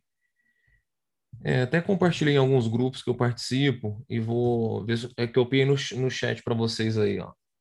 Depois desse julgamento que a Paula mencionou, começou a chover reclamação no Supremo Tribunal Federal é, exatamente nesse sentido, porque a discussão era: e se o reclamante ajuiza a ação na Justiça do Trabalho pedindo o reconhecimento do vínculo? Até então, quando você alegava desvirtuamento do contrato, olha, tem, o reclamante ajuiza a ação, falando tem presentes os elementos da relação de emprego. Quer dizer, a causa de pedir se baseia nos elementos da relação de emprego. E é isso que define a competência, a causa de pedir e o pedido. Pronto. Mas, apesar da clareza dessa regra processual, nós temos. Essa aqui é uma das inúmeras decisões que já tem no STF, abre aspas, que a discussão sobre a presença dos pressupostos e requisitos legais deve iniciar-se na justiça comum. Somente nos casos em que a justiça comum é, dizer que, que, que não tem os requisitos da Lei 11442, é que a competência passaria a ser do Justiça do Trabalho. Mesma, na mesma, no mesmo trecho que eu copiei para vocês, tem outra do Alexandre de Moraes. Uma de 2 de março, a outra de 5 de fevereiro. Então, quer dizer, o que, que o STF fez? Ele transformou a competência da Justiça do Trabalho em uma competência residual, sendo que a, nós somos, nós não, né? A Justiça do Trabalho é uma justiça especial. E sendo uma justiça especial, o que, que a gente sempre aprendeu em processo civil? Que a justiça comum tem competência residual. E o STF inverteu isso. Ele disse com todas as letras, a competência somente se a justiça comum constatar que não foram preenchidos os requisitos, é que a competência passaria a ser do do trabalho. Então, é, essa aqui foi terrível, né? De um esvaziamento completo. Então, complementa essas decisões que a Paula mencionou. Então, ainda que a causa de pedir e o pedido forem trabalhistas, por essas decisões que eu entendo é, que a competência deve ser comum. Né? A outra decisão é, é uma decisão do STJ e aconteceu o seguinte: o, o trabalhador, eu vou até compartilhar a tela aqui, Saulo, é mais fácil. Não, estou desabilitado. Você está muito vou ditador. Você tem vou... que liberar aí para a gente compartilhar a tela. Tá liberado, manda ver. tá certo. Bom, você, você então... que está no podcast, imagina. é, aqui é o seguinte: compete à justiça comum analisar danos morais com base em responsabilidade objetiva de concessionária. É, o empregado, e aqui eu, não, eu confesso que eu não conheço os detalhes, o que, o, o que a notícia fala é: ele foi convocado pela sua empregadora para auxiliar outra empresa na retirada de cabos telefônicos em postes pertencentes à Energisa, ré no processo. Então, quer dizer, a Energisa não era empregadora desse cara, só que ele estava trabalhando. A, empre... a empregadora dele chamou ele, ó, vamos ali trocar uns cabos na Energisa, por exemplo, né? E aí ele sofreu um acidente na queda do poste. E ele ajuiza uma ação contra a Energisa, e a discussão era da competência ou não da Justiça do Trabalho. E o STJ, aí o que, que aconteceu? Ele entrou na Justiça Comum, o, o juiz estadual mandou para a Justiça do Trabalho, o Justiça do Trabalho mandou para a Justiça Comum, conflito de competência. O STJ entendeu, então, que a competência aqui era da Justiça Comum, porque não havia um vínculo empregatício entre ele e a Energisa, embora né, ele tenha se acidentado trabalhando mas ele só ajuizou a ação aqui contra a Energisa, pelo que eu entendi. Quer ver? Professor, hum. desculpa te interromper, eu olhei, dei uma olhada nesse caso an anteriormente, e na verdade ele moveu uma ação na Justiça do Trabalho contra o próprio empregador. E moveu outra ação na Justiça Comum, inicialmente, contra a Energisa, invocando responsabilidade objetiva decorrente da teoria do risco administrativo. Administrativo, é. É, e aí não, não alegando, nem postulando, nem referindo qualquer vínculo trabalhista. Uhum. Ou seja, foram duas, é, pediu, duas ações queria... diferentes, assim. E aí, Sim. por isso que eu entendi que o STJ entendeu, com base na causa de pedir, que foi a, a responsabilidade pelo risco administrativo, que não haveria competência da Justiça do Trabalho. Não, aqui eu concordo com o STJ, eu concordo, né? Mas ele, ele ajuizou essa ação aqui contra a Energisa, primeiro na Justiça do Trabalho, né? Entendeu? Foi isso que eu entendi. Entendi. Ah, tá. Eu tinha entendido que inicialmente era na Justiça Comum, a Justiça Comum tinha mandado para a Justiça do Trabalho e tinha voltado. Vamos ver aqui, ó. Eu acredito que foi isso. É... É, ele ajuizou no justiça, no juiz civil que mandou para a Justiça do Trabalho e o juiz Isso. do Trabalho mandou para o STJ. É, é exatamente. Isso. Isso. É, aí realmente aqui não é trabalhista, né? Não, ah, acredito que não. É porque a Energisa é. não era tomadora nem nada, era só um poste nada. dela, no caso, né? Era um poste é, dela. Não tinha nada a ver. É. Mas, mas é, o que gerou dúvida aqui foi que ele foi convocado pelo empregador dele, mas aí realmente isso não altera a competência, porque pode gerar confusão, alguma coisa assim. Engraçado que eu passei batido nessa decisão aqui lá nos materiais, viu, Saulo, de atualização. Não me recordo dessa decisão, não. Vou até colocar é que, ela depois. Pelo que entendi, a Energisa era dona dos postes. Sim.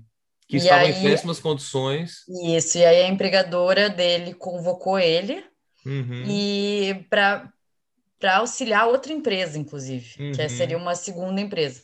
E é. aí a terceira empresa seria os postes, seria a Energisa dona dos postes. E aí, Isso. com base na, na qualidade deles, etc., as péssimas condições da, da conservação dos postes, é que é. surgiria o risco administrativo. Maravilha. Pessoal, eu estou muito cansado, eu dei aula o dia todo, aí eu vou pedir licença para me retirar. E, Saulo, queria convidar o pessoal, o Breno, a Emily, a Júlia, a Paula. É Emily que pronuncia mesmo, né? Amanhã nós temos um encontro de atualização jurisprudencial, às 10 horas da manhã. E aí vocês se sintam convidados para participar, é das 10 ao meio-dia. E é sempre muito interessante, a gente tem debates é, que acabam contribuindo bastante. É uma aula expositiva, eu vou falando e, os, e o pessoal participa. Às vezes, quando o Saulo vai, ele participa bem, o Márcio participa muito. É, então, fiquem à vontade, tá? Aí, Saulo, eu vou, te, eu vou mandar o link lá no Telegram, você disponibiliza aí para elas. Obrigada, Com certeza. Professor. Obrigado pela participação, obrigada, professor. professora, e obrigada pela participação também. Obrigado, pessoal. Boa noite aí para vocês. Valeu, professor. podcast. Valeu, boa deixa, eu pergun- deixa eu perguntar um negócio aqui. Esse materialzinho de competência que o senhor mandou aqui, é, o pessoal tá ouvindo a gente, vai, vai pedir. Não querer. É, Não, como... Pode, Pode mandar para eles. Ah, então tá bom. Então... Isso aqui vai para o podcast? Vai, é, isso aqui está sendo gravado para o podcast. Tá certo. Então, tá... Ó, então aguardo vocês lá amanhã, 10 horas, o Saulo vai mandar o link. Valeu, professor. Muito obrigado. Valeu, professor. Tchau, tchau. Tchau, tchau Paula, Júlia e demais. Tchau. É isso aí, pessoal. Vocês viram que presença ilustre aqui. Chegou, ficou um pouco e saiu, né? Porque ele já é de casa mesmo. Né? É, e é isso aí. Olha, agora parece que só está faltando a Júlia, né? De quem está presente, pelo Vânia, menos. É, a Vânia não entrou, não, nessa aula. Para quem acompanha a gente, sabe que a Vânia é uma presença, né? A gente fica, Vânia, você está aí, você não está aí, né? É quase um ente, né? É, exatamente. Por enquanto, não, né? Então, é a Júlia. Tá bem, ah, ô, ô, Júlia, Oi. só, só me, me perdoe aqui. É que o professor já foi na sequência, né, da, do que a Paula falou, mas só para registrar aqui, né, tipo Alborguete, minha indignação com essa decisão que, poxa, o das cara vai lá. Não, não, do TAC, o cara vai lá ah, na Justiça TAC. Comum para daí a Justiça Comum analisar se há elementos para configurar a relação de emprego. Aí ele sai com aquele título, né? ah, humilhado assim e fala: Olha, JT, agora eu tenho um título que permite você é, trabalhar. E, e, ela falou muito bem da, do princípio da competência, competência, né? Também não é, não sei se é assim que se fala. É, né? Mas é exatamente isso. Quer dizer, é, a justiça do trabalho não tem competência para avaliar se naquele caso há uma, há uma relação de trabalho de fato passar por cima do, do formalismo, eu, olha, eu não consigo entender. É, a gente se esforça, porque a gente sabe que, que muita coisa é decidida, infelizmente, é, é uma corte política, né? Apesar, em outros países se fala com todas as letras que a, que a corte é política, aqui não, parece que é um medo de falar. Fala logo que é política, porque daí dá para entender melhor, porque às vezes a decisão é política, a gente começa aquele malabarismo para tentar adequar o raciocínio jurídico. Não, mas aqui é isso e aquilo. mas tem vezes que eles dificultam muito o nosso trabalho de juridicamente justificar o porquê que é daquele jeito. E essa é uma situação dessa aí. Eu, quando, quando eu vi essa reclamação, inclusive, que o professor colocou, a reclamação fala isso. Somente nos casos em que a justiça comum constate que não foram preenchidos os requisitos da 11442, a competência passa para a Justiça do Trabalho. Olha, é, não estou acrescentando nada, mas é só para registrar que eu não consigo entender mesmo. Só isso aí, valeu. É, exatamente isso, Sal. E ainda se tem o risco da Justiça Comum não reconhecer o vínculo, né? É. É passarem direto ali, porque não, não é comum eles julgarem esse tipo de demanda. E, e o que é o que é é, subordinação? Será que eles sabem? Não estou falando que não tenha ideias gerais, é como nós, eu pelo menos não posso falar nós, é como eu com o direito penal. A gente sabe o que é fato típico, antijurídico é, e culpável, mas a gente não sabe a profundidade das teorias, trazer os caras lá, as doutrinas e tal. Poxa, eu, me, eu acho que é a mesma coisa. O pessoal da Justiça é, Comum vai saber. Daqui a pouco está fazendo um aplicativo ali de caminhoneiro, né? Ah, quer contratar o caminhão, pega o aplicativo, liga ali, chama, né? É. Porque é uma demanda, né? É, é um demand também, né? É, é uma atividade por demanda que pode muito bem virar uma plataforma Uber, digamos assim, né? E aí, como é que vai ser, como é que vai analisar isso? Não, é... vai... O meu medo é, é nesse sentido do devido processo substancial de até na teoria do discurso, sabe, do, da teoria da ação, do diálogo tal, de, poxa, do, de quem está dando o direito ter essa esse conhecimento prévio para poder dar o direito naquele caso, né? Essa análise é uma análise extremamente técnica, né? E você passar para a JC, eu fico muito cauteloso com isso. O Breno queria falar? Não, é porque eu concordo com o STF. Mentira, claro que não, né? Acho que ninguém concorda. É, não, é porque, assim, só para manifestar minha resignação aí também, é, e sem querer tirar o lado político que é a realidade, mas eu, juridicamente aí tentando pensar em qualquer coisa que seja, é, o STF cria um precedente extremamente perigoso na medida em que ele exige, ele considera de uma forma é, totalmente distorcida a rigidez inicial daquele possível contrato de natureza comercial e retira de tal forma a competência da Justiça do Trabalho, dizendo que inicialmente você precisa buscar essa nulidade na Justiça Comum. Mas, e aí, claro, a nulidade ela vai ser averiguada mediante a análise do, dos elementos fáticos jurídicos da relação de emprego. Mas e, e isso ele fez é, inicialmente com essa, esse contrato específico da Lei 11.442, é uma questão específica, mas e se isso for elastecido para outros casos? E os casos de pejotização?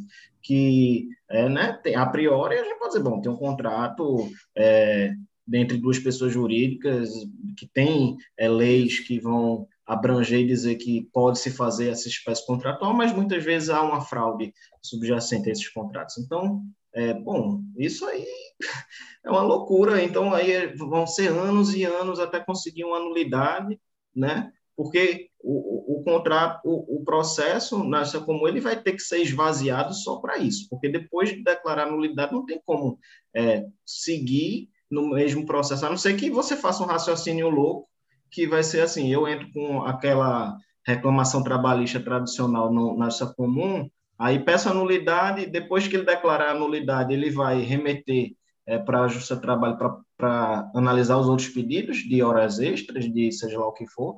Não faz sentido, vai ser uma, é uma coisa que não me parece que vai acontecer. Vai, você entra só com o processo pedindo a nulidade, aí, como o Saulo falou, pega o título, vai para o seu trabalho, mas vai depois de quanto tempo? Depois de quantos anos? Né?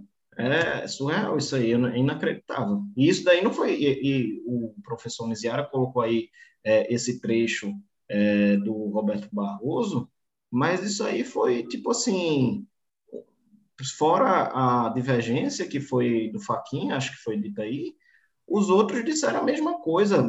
Eu separei um outro trecho aqui da Carmen Lúcia é, falando: as relações envolvendo a incidência da Lei 11.442 de 2007 possuem natureza jurídica comercial, motivo pelo qual devem ser analisadas pela Justiça Comum e não pela Justiça do Trabalho, ainda que em discussão a alegação de fraude à legislação trabalhista, consubstanciada no teor dos artigos 2 e 3 da CLT. Então, assim, parece que eles estão. É, harmonizados, digamos assim, nessa, nessa compreensão de quem vai avaliar o, o artigo 2 terceiro da CLT é o juiz da justiça comum, né? É, assim, surreal. Júlia. É, só me permite, eu acredito que a Rosa dele tem acompanhado também o Faquin, salvo engano, nessa divergência dele com relação à, à Lei 11442. Não sei não, e... porque na decisão que o Miziara compartilhou, na sequência está escrito, no mesmo sentido, reclamação tal, relatora Rosa Weber. então... É, então, de repente ela está é, seguindo o princípio da colegialidade, né? Se ela está numa reclamação, eu acho que ela está seguindo, pelo que eu entendi, ela está seguindo... Ela não, tá... mas, mas nesse caso, desculpa, nesse caso aí, é, tem relatora Rosa Weber e redator do acordo ah, tá. Moraes, é porque ela né? não seguiu. É, pode crer. Obrigado, Breno. Quando tem um redator para o caso é porque o voto da relatora não prevaleceu. Bem pontuado. É, Júlia. É, bom, eu acho até interessante. A Paula fez uma aula realmente sobre essa questão da competência e dos TACs. E o, um dos casos que eu peguei é diretamente relacionado a isso, e é em relação aos representantes comerciais, porque exatamente com base numa, num dispositivo legal, numa interpretação literal, no tema 550, o STF fixou a tese de que preenchidos os requisitos dispostos na Lei 4.486 de 65, a Lei de Representantes Comerciais, compete à Justiça Comum o julgamento de processos envolvendo relação jurídica entre representante e representado, representados comerciais, uma vez que não há relação de trabalho entre as partes. Apesar da tese, e eu acho que isso é muito importante em todos os precedentes do STF, especialmente agora que tantos versando sobre a competência da justiça do trabalho, eu acho que a questão da gente ir ao caso concreto, ver o precedente em si, a rádio dissidente dele, porque, por exemplo, da própria emenda desse julgado, é possível extrair que o caso versava sobre uma ação de cobrança de comissões. Ou seja, não havia discussão sobre o vínculo de emprego. E, bom, era uma relação de representação autônoma, não tinha essa discussão e não existia realmente qualquer vínculo de emprego ou relação de trabalho entre as partes. E, na emenda, um dos fundamentos de decidir foi que os autos não tratavam do, tratavam do pedido de pagamento de comissões atrasadas, ou seja, o pedido e a causa de pedir não tinham natureza trabalhista, a reforçar a competência da justiça comum para o julgamento da demanda. Disso que eu acho que a gente pode extrair. Contrário senso, se o pedido e a causa de pedir tem natureza trabalhista, ou seja, um pedido de reconhecimento de, de vínculo, de fraude, etc., a competência é da Justiça do Trabalho. Eu acredito que é uma interpretação simples e contrário senso do decidido nesse caso. E acredito que dá uma ênfase também restritiva a, a essa questão dos representantes comerciais, ou seja, em relação aos demais autônomos, em relação a todas as questões que foram, for, todos os pedidos que forem realmente de natureza trabalhista, envolverem relação de trabalho, relação de emprego, mesmo que aparentemente autônomos, mesmo que aparentemente uh, sujeitos de uma relação comercial, a competência vai ser da Justiça do Trabalho. Claro, na questão do TAC já é uma outra questão que a gente vê, mas acredito que esse seria um fundamento para justamente uh, atribuir à Justiça do Trabalho esse, esses processos, entende? Em relação a. com base no pedido na causa de pedir, que é a questão, é o a fundamento básico da, da competência, né? Mas é esse o caso. Se alguém tiver algum comentário, fique à vontade. Vai, Breno. Comenta. Rapaz, essa agora eu tô quase dormindo, meu velho. Vou deixar para tu. Então, o erro nosso é não, é não, fazer com uma cervejinha acompanhando tal, porque daí ficava mais informal o negócio, entendeu? Vocês estão falhando aí, né? É, eu, eu quase coloquei o vinho aqui do lado. No outro dia eu coloquei, hoje eu dei uma poupada. Falei, ah, vai acabar um pouco mais cedo, então. Vamos fazer, e já começa a xingar os ministros já. Acho ótimo. Vamos combinar assim, quando cair na sexta-feira, a gente, cada um traz uma bebidinha. Aí ninguém Ah, eu acho que a gente não precisa limitar a sexta-feira essa questão. É verdade. Mas então eu vou avançar para o próximo, porque realmente a gente discute bastante, vai sexta-feira ainda mais é cansativo mesmo. Então, no, na representação comercial ficou declarada a incompetência, mas A pelo menos, mas pelo menos não ficou assim tão descarado quanto ao TAC, né? Quer dizer, se o cara estiver entrando pedindo a nulidade, tudo bem, né? É, se É, for isso é o que tu distrai tipicamente. da ementa da questão, né? E não da Hum. tese. Porque da tese, aparentemente, compete à justiça comum processos envolvendo representante e representado comercial. Mas eu acredito que da ementa a gente já extrai o, a rádio dissidente e aí, bom, exclui os processos em que for um pedido de natureza trabalhista da competência da justiça comum. Beleza. Pode tocar o pau. Então tá. O segundo caso é bem controvertido e, na verdade, polêmico, e eu acho que a gente vai ter que aguardar a fixação de tese, que já está afeto ao tema 853 de repercussão geral, em relação a como definir a, a competência da justiça comum ou da justiça do trabalho ah, em relação à demanda que o servidor era contratado como seletista e passou a estatutário. E a questão, inclusive, no, no tema 853, que o STF ainda não apreciou, é super recente, é a concluir qual o critério decisivo para determinar a competência, se é a natureza do vínculo entre o servidor e o ente público na, no momento da, do ajuizamento da ação, ou se é a natureza do pedido e da causa de pedir formulado na demanda, seguindo assim a lógica básica da competência até então.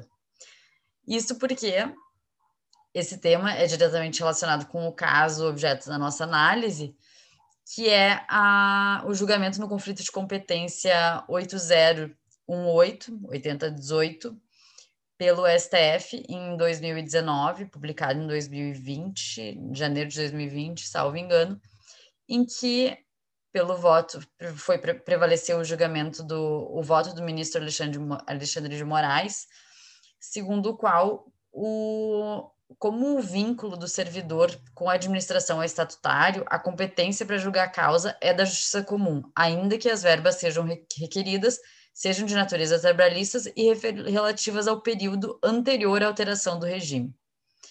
No caso, o servidor ingressou como servidor, servidor público seletista no município e em 2010 passou para o regime estatutário. Em 2013 ajuizou a ação e a, pleitando, pleiteando o recolhimento de parcelas do FGTS no período em que era regido pela CLT. O ministro Alexandre de Moraes e a, a maioria entenderam que foi, seria a natureza do vínculo estatutário a determinar a competência nesse momento. A decisão, ela segue um precedente isolado de 2016 já, que não tinha sido consolidado até então no mesmo sentido, e ela é contrária ao tema 928 de repercussão geral, segundo o qual compete à Justiça do Trabalho processar e julgar ações relativas às verbas trabalhistas referente ao período em que o servidor mantinha vínculo seletista com a administração, antes da transposição para o regime estatutário. Ou seja, segundo até o tema 928 de repercussão geral até então, a competência era determinada por pedido e causa de pedir. Pedido e causa de pedir relativos a verbas do período seletista, competência da Justiça do Trabalho.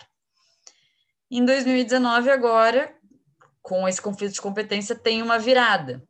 E aí, bom, uma decisão de conflito de competência, uma decisão de tema de repercussão geral, reiteradamente é, reproduzida, leva agora a, a um novo tema a ser apreciado pelo STF, que é definir, por fim, ao cabo, e de uma vez por todas, qual é o critério decisivo para definir a competência, a natureza ou a natureza do vínculo ou a natureza do pedido da causa de pedir, como eu já referi anteriormente.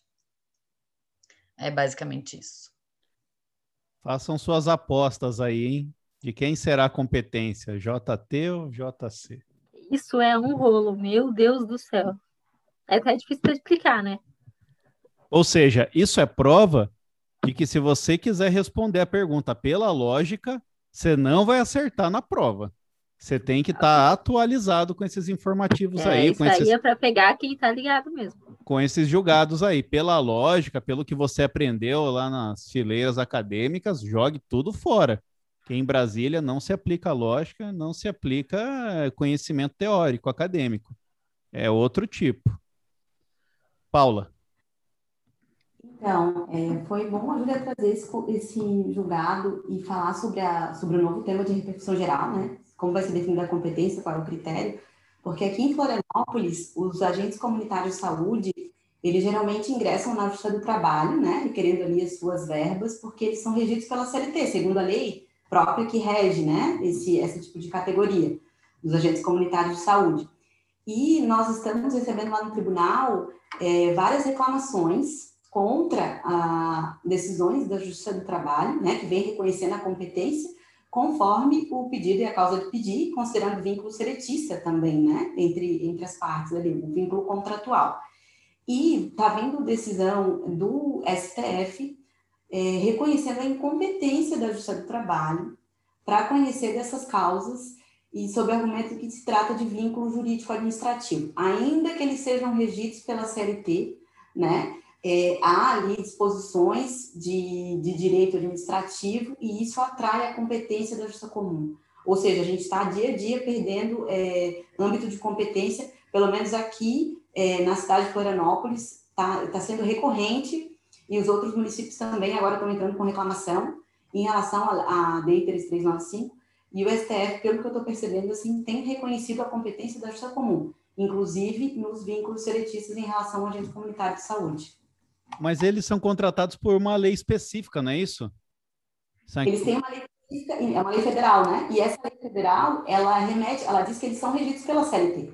Eles são seletistas. Então, a partir disso, a Justiça do Trabalho, né, considerando que há um vínculo trabalhista ali, vinha reconhecendo muito pedido de insalubridade, né? essa, essa controvérsia em relação ao agente comunitário de saúde, se ele tem direito ou não ao adicional, né? Isso que geralmente é discutido, o objeto dos recursos, mas a gente tem recebido, sim, ali no, no trabalho no TRT 12 aqui, é, reclamações julgadas procedentes pelo, pelo STF, reconhecendo a competência e mandando remeter para a justiça comum. Então, são aqueles casos em que não se aplica o concurso, é um processo seletivo, né? É algo mais simplificado. Não, é processo seletivo simplificado, não. É, a gente, é, embora seja processo seletivo simplificado, porque acho que o, o, agente comunitário de saúde ele só é contratado por processo seletivo, ele não passa por concurso público. Né? Então, né? é isso que eu estou falando. É por isso que eles estão encaixando dessa maneira, eu acho, né? Sim, pode ser com relação a, a essa questão jurídico-administrativa, não puxando para o estatutário, né? Puxando ali para o vínculo administrativo. Mas até então estava consolidada a competência do trabalho. É vínculo seletista? É do trabalho. Tanto servidor público é empregado público, né? Tratando-se de vínculo seletista, o seu trabalho estava julgando. Mas aí agora discute-se essa questão é, com relação a gente Porque, salvo engano, a Constituição fala que para a contratação desse tipo de profissional é necessário umas condições especiais e uma lei né, que permita. Então, por isso que ele não é o, o servidor, assim, clássico, né? E aí já está descambando para essas situações, quase que como aquela contratação urgente, temporária, Está entrando, acho que nesse, nesse saco aí. É, tem uma divisão nesse caso, né, gente, comunitário de saúde. Se o município ele regula através de lei é, as questões relacionadas ao agente comunitário, aí sim iria para a justiça comum. Né? Mas se o município não faz essa disposição e ele só se rege pela, pela lei geral, que é a lei federal, só que não, tem que pesquisar aqui qual é o número. É, se ele é só por essa lei, e lá a lei faz emissão à CLT, até então estava consolidado que a competência era da Justiça do Trabalho. Entendi. É, a lei eu peguei aqui, é 11.350, o artigo 8 né, ele fala realmente exatamente isso que é, Paula falou, que, o, que os agentes comunitários eles se submetem ao regime jurídico estabelecido pela CLT, salvo se, no caso de estados do Distrito Federal e dos municípios, lei local dispuser de forma diversa.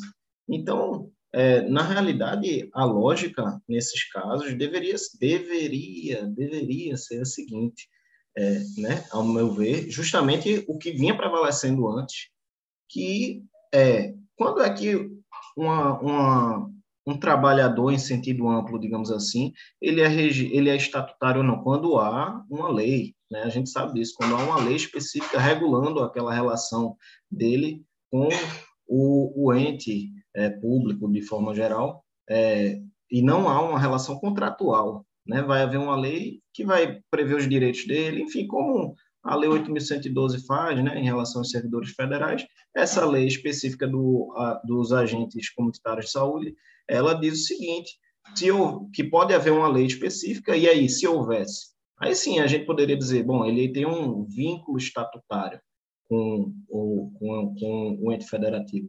Mas não havendo há o regime seletista, e me parece aí que não existe no regime seletista esse verdadeiro um vínculo estatutário né? A, o, pela, a regra da CLT é um regime contratual, e aí, é, por conta disso, deveria prevalecer é, a competência da Justiça do Trabalho, porque não é um vínculo estatutário. em relação ao, ao que Júlia falou antes, lá atrás, dessa diferença lá naqueles casos em que há uma contratação inicial no regime seletista e depois há uma virada, né? Se estabelece um regime estatutário para aquele servidor, porque o município certamente criou uma lei de, posteriormente, né?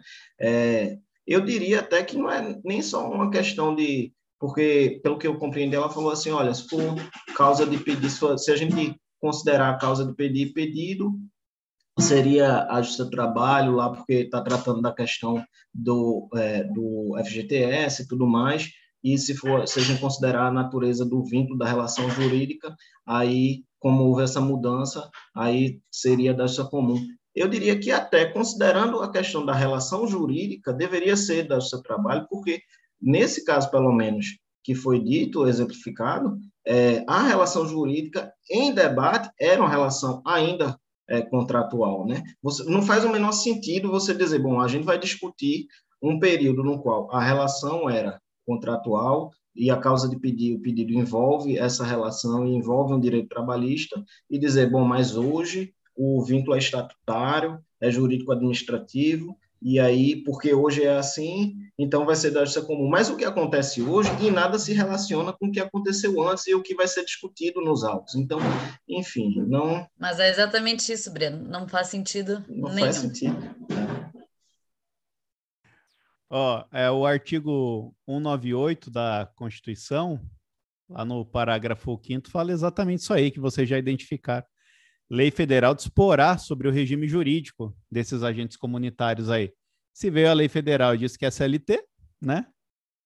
Então, realmente é outro nó que, que a gente fica aí, né, tentando des, desatar depois da decisão do STF, né? Na verdade, eu não sei como tá exatamente, mas pelo que a colega falou, tá descambando para JC, né? Fala, Breno. Mas a gente vê, assim, só para, né, porque a gente está batendo muito, mas o que a gente precisa decorar também um pouquinho para o concurso, a gente vê a tendência é, do, da jurisprudência não considerar exatamente isso que deveria ser considerado, essa natureza do vínculo, e sim o fato de, de ser um ente público ali, o, o tomador, o empregador, digamos assim, ou seja lá o que for. Né? Então, é, há, me parece uma tendência dessa é, linha de raciocínio. Bom, se você está é, trabalhando, se você é um servidor que trabalha em benefício de uma entidade de direito público, de um ente federativo, de um município, de um estado, que for, você vai ter uma relação é, de direito administrativo e a gente não quer saber mais nada, não, é justiça comum. Não, a questão é que, é, por muito tempo, e acho que até hoje, se você for pesquisar jurisprudência, o regime jurídico era que definia, né? Para muito acórdão saía por essa justificativa. Olha, como regime jurídico, eu fiz muito cargo em comissão com esse tipo de fundamentação de tribunal regional. Se o regime jurídico for uma lei especial lá, beleza, eu vou achar que, que nesse caso aqui ele é vínculo é jurídico administrativo. Se remeter à CLT, eu vou mandar para a Justiça do Trabalho e resolver o regime jurídico era nota de distinção, né? Era visa atrativa, né? Já que falamos hoje. E agora a gente fica então, quer dizer, agora a gente começa a ter que aprender que não. Na verdade, o regime jurídico não significa tanto. Vamos fazer uma análise meio subjetiva. A análise é quem é o empregador, né? Enfim. Mas é, dá até um desespero, assim, porque parece que a gente não consegue compilar mentalmente o que é o que, né? Mas enfim, a lista está aí, é só você voltar e ouvir de novo. Esse é um encontro que eu próprio vou ter que ouvir de novo para ficar relembrando essas decisões, e é isso, fazer o quê? É, é o que tem é, não fazer. dá para tentar buscar uma lógica nesses casos, né? Porque nem sempre vai existir, né? É, é analisar caso a caso mesmo e tentar gravar o que, que eles entenderam. Por isso que é importante, às vezes, a gente trazer o fundamento também, porque aí fixa melhor, ah, eles pensaram isso, ainda que não faça tanto sentido, porque realmente não tem tanta coerência, nem sempre, né? Sim. Paula, queria falar?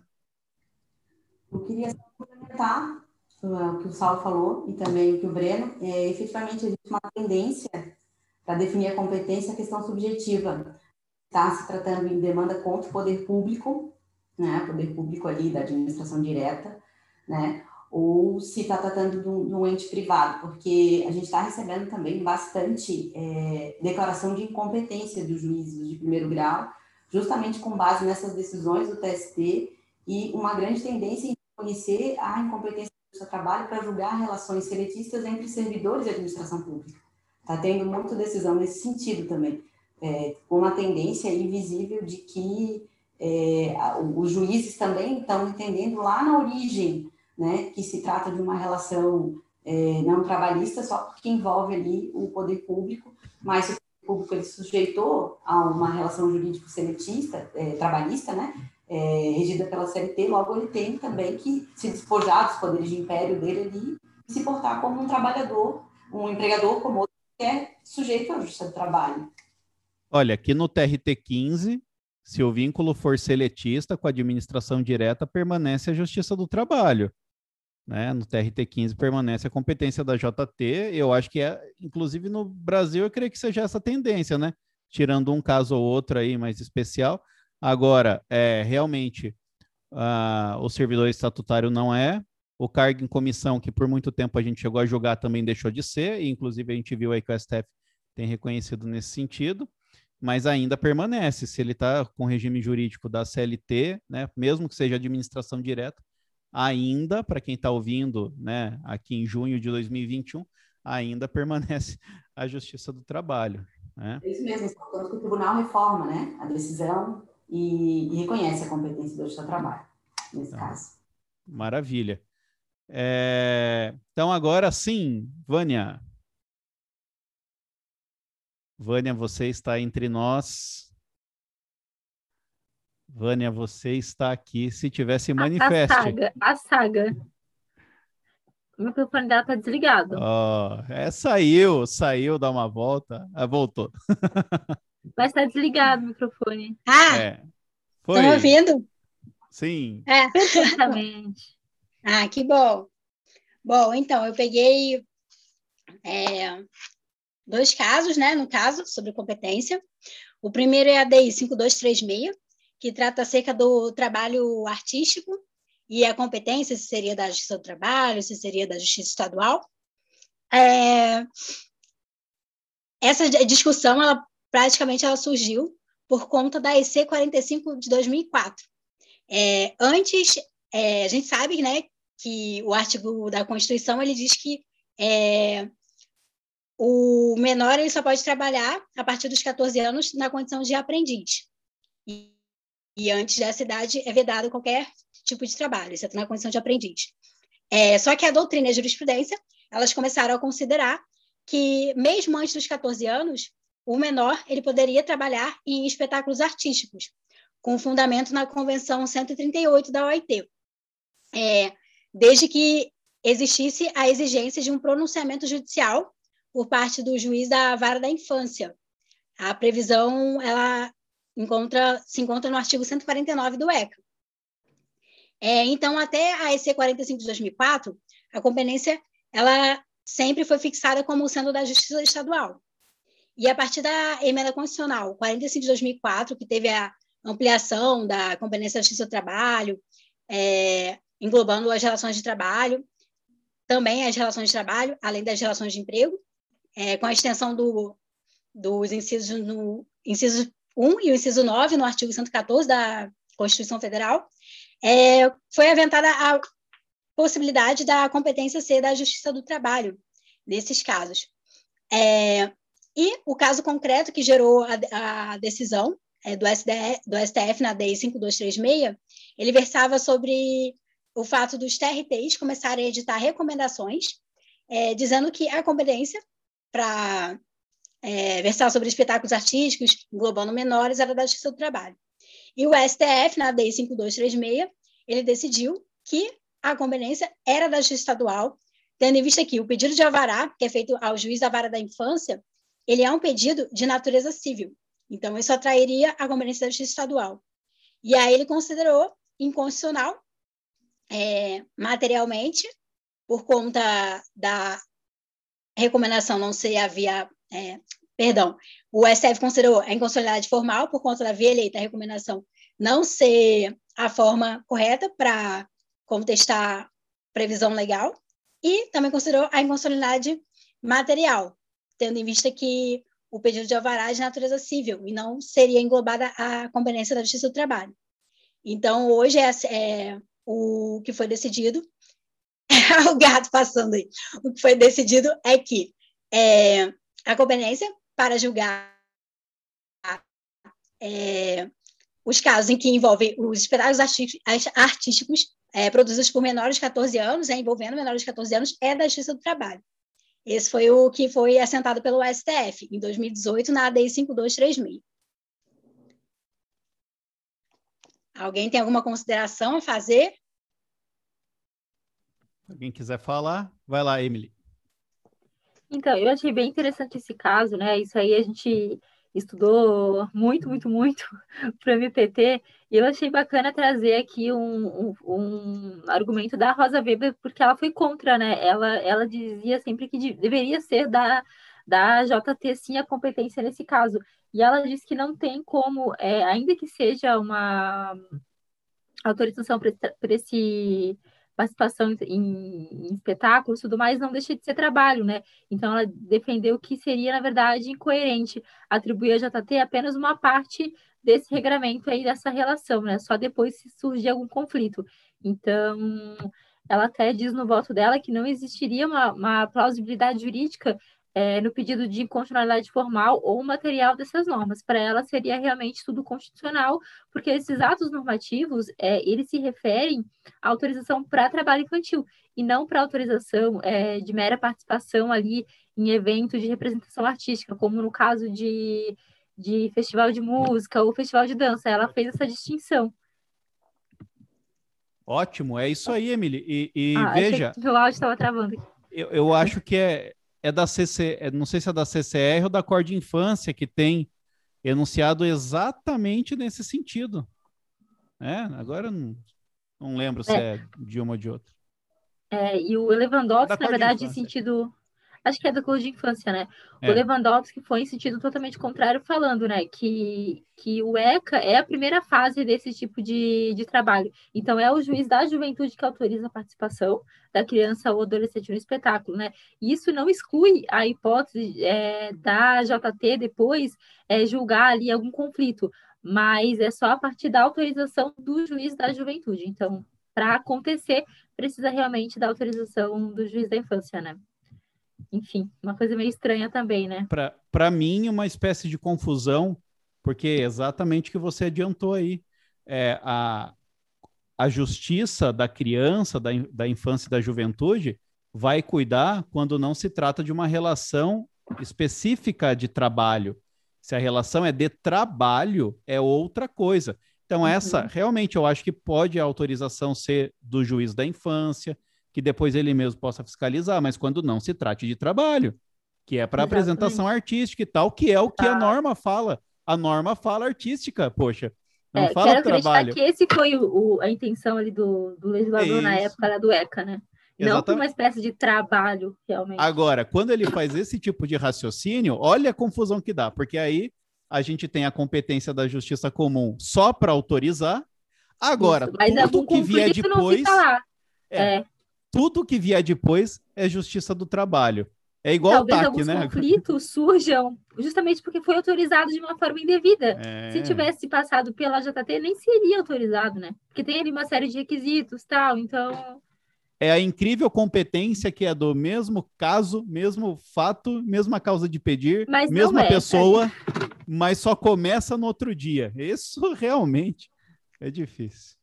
É um negócio muito estranho, muito estranho mesmo. Mas, gente, só aproveitando aqui que eu já é, dei pitaco aqui no, no caso da Vânia, eu achei bacana, só já que a gente está falando disso, pontuar rapidinho, porque existem alguns requisitos, né, para que o juiz da infância, que seja, né, pudesse, então, autorizar essa participação em trabalho infantil artístico.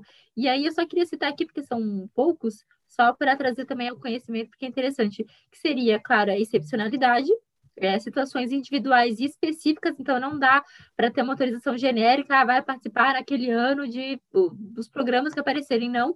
Tem que ser realmente para uma situação individualizada específica, porque aí eles vão analisar também se não vai prejudicar frequência à escola, é, moralidade da criança, do adolescente e tudo mais. É, ato de autoridade judiciária competente, então, que a gente viu ali que existe essa, essa divergência, é, uma, a existência de uma licença ou de uma vara individual, o labor deve envolver manifestação propriamente artística. Esse ponto aqui também envolve bastante divergência, porque o que, que seria uma manifestação propriamente artística, né? Às vezes, se tu coloca uma criança para um papel, bebê, por exemplo, ele não está propriamente manifestando, é, se manifestando artisticamente, ele nem sabe o que ele está fazendo. Então, às vezes, nesse caso, ele está ali só. Não seria talvez uma manifestação artística, né? Enfim, também existe uma um discussão que nem vai. Um parênteses é. dentro disso, Emily, é que ano passado um, um professor comentou que um diretor de teatro, de televisão, falou que quando você precisa é, de um papel de uma criança, você não busca um ator criança, você geralmente vai buscar uma criança que naturalmente já tem aquele Isso. perfil, aquelas características Exato. do papel. Exato, ela não vai ter que adaptar, ela só vai ter que Isso. ser basicamente ela mesma ali, né? Perfeito. É. E a última, o último requisito aqui seria realmente que, esse, que essa licença, que esse alvará Gente, definisse... rapidinho. Oi? Porque meu ah. tá descarregando, eu vou pegar só o carregador rapidinho. Tá bom. Só que esse alvará, que essa licença definisse, então, quais as atividades pode, em quais atividades né, pode haver o labor e também quais as condições especiais aí de trabalho, né? Que deve ter uma série de, de condições também, justamente por conta da, dessa questão de, da moralidade, é, enfim, para não prejudicar a frequência escola e outras atividades ali da criança e do adolescente. Existe, inclusive, uma discussão bem interessante, é que alguns, alguns doutrinadores são tão, assim, é, contrários a essa questão ali do trabalho infantil, mesmo artístico, que dizem que mesmo é, nesses papéis, assim, por exemplo, é, que, que deveriam ser desempenhados por criança, deveriam ser adultos desempenhando o papel de criança, como se fosse o Chaves, assim. Chaves é um exemplo, né? Adultos desempenhando o papel de criança, então, em vez de aí... criança nesses papéis, né? Mas aí também, claro, é algo aí bem não, né? mais. Né? É, é bem mais. É... Bem mais extremo também, né? É, Chiquititas, então, ficaria quase impossível de se gravar, né? Assim. É, exatamente, né? Acho que também realmente é muito extremo, né? Mas é que existe uma crítica, né, de, pô, é, a criança não pode, por exemplo, trabalhar para ajudar os pais no sustento da casa, mas poderia participar da TV, por exemplo. Né? Por quê? Por que na TV pode? Por que, que né, se é para aparecer Sim, na TV e ficar famosa, claro. pode? Então, existe muita discussão nesse sentido, né? Até porque muita gente naturaliza o trabalho infantil, porque diz que ah, é melhor estar trabalhando do que estar nas ruas, né, roubando, não sei o quê. Então, por conta desse senso comum também acaba gerando essa crítica. Tá, mas por que, que na novela pode? E por Argumento que, que os pais em casa não pode? Pois é. Então, por isso que surge também isso. Não, na verdade, nem poderia criança, de qualquer jeito. Deveria botar adulto lá, então. Por aquele... Sabe aquele, aquele apresentador, o Yudi, que era do uhum. Playstation, uhum. lá do Band de Companhia? Sei. Como esquecer, né? Então, é, outro dia ele estava contando lá da época que ele trabalhava como criança lá, enquanto era criança no de Companhia. É, ele pegou uma parte, acho que da adolescência, na verdade, né? Que tipo assim, não tinha estudo, bem dizer, ficava totalmente secundário, começava a gravar cedo e terminava bem tarde. Então, lógico, não era nem sobre isso, mas eu, eu peguei, né, que o cérebro nosso parece que é uhum. fica ativado para né? cap, captar essas coisas aí. Eu pensei, olha, tá vendo como realmente dá problema. No caso dele, Sim. ganhou grana pra caramba, mas, por exemplo, claro. não tinha estudo, não tinha consciência e torrou tudo também. Então, mas fica a crítica aí, realmente é critério você estabelecer um teto de horas, mas na prática é complicado. É, e né? assim, a gente vê o programa lá, ele dura, sei lá, uma hora, uma hora e meia, mas a criança não trabalha só naquela parte ali, né? Para aquilo é. acontecer, ela precisa de muito mais tempo ali dedicando àquela atividade. E é num momento assim de vida que ela não tem condições de discernir o que, que ela quer fazer. Claro, como falou, ganhou muito dinheiro e tal, mas em detrimento de ter aproveitado, às vezes, ali a infância, a adolescência, é, essa questão também da fama, né, muito ali é, no início Sim. já da vida, é uma questão que nem todo mundo sabe lidar, Posição. enfim. É, então é realmente é uma questão bem, bem delicada, né? Não é muito foco aqui, mas realmente é uma crítica bem importante mesmo. A gente deve pensar sobre isso. Sim. É, Breno. Não, e sobre isso, sem querer ser chato, talvez defendendo essa posição aí, não que eu concorde ou discorde, mas só refletindo, é, porque a gente encontra o fundamento do trabalho artístico, como já foi dito, é, na convenção, né, 138, né? E, bom, qual é a, eficácia, a eficácia, então, do artigo 733? Será que realmente poderia haver essa restrição naquela previsão constitucional que limita o trabalho a partir de 14 anos? A gente pode identificar aquela norma como uma norma de eficácia contida, é, eu acho um pouco estranho você pensar numa norma hierarquicamente inferior, que é a convenção, na, é, tem hierarquia supralegal, né? É, em poder é, afastar essa regra clara constitucional. Né? Ela é uma regra acabada, é, que não tenho lá minhas dúvidas se, pela técnica jurídica mesmo, é, essa autorização se compatibiliza com a Constituição. É claro que a, na prática a gente inviabilizar as chiquititas, o que for, é, não sei, eu acho que não deveria ocorrer essa, é, essa, porque no fundo o que a vedação ao trabalho ao trabalho infantil é, se promove é justamente toda essa proteção que foi dita, né, é, da moralidade, que você permitir a criança é, se educar, né, se desenvolver é, como criança, não prejudicar a saúde da criança que está em desenvolvimento, que, que muitos trabalhos vão prejudicar, e, e, muitos trabalhos a gente sabe também né, que, que são perigosos, aí tem as piores formas de trabalho infantil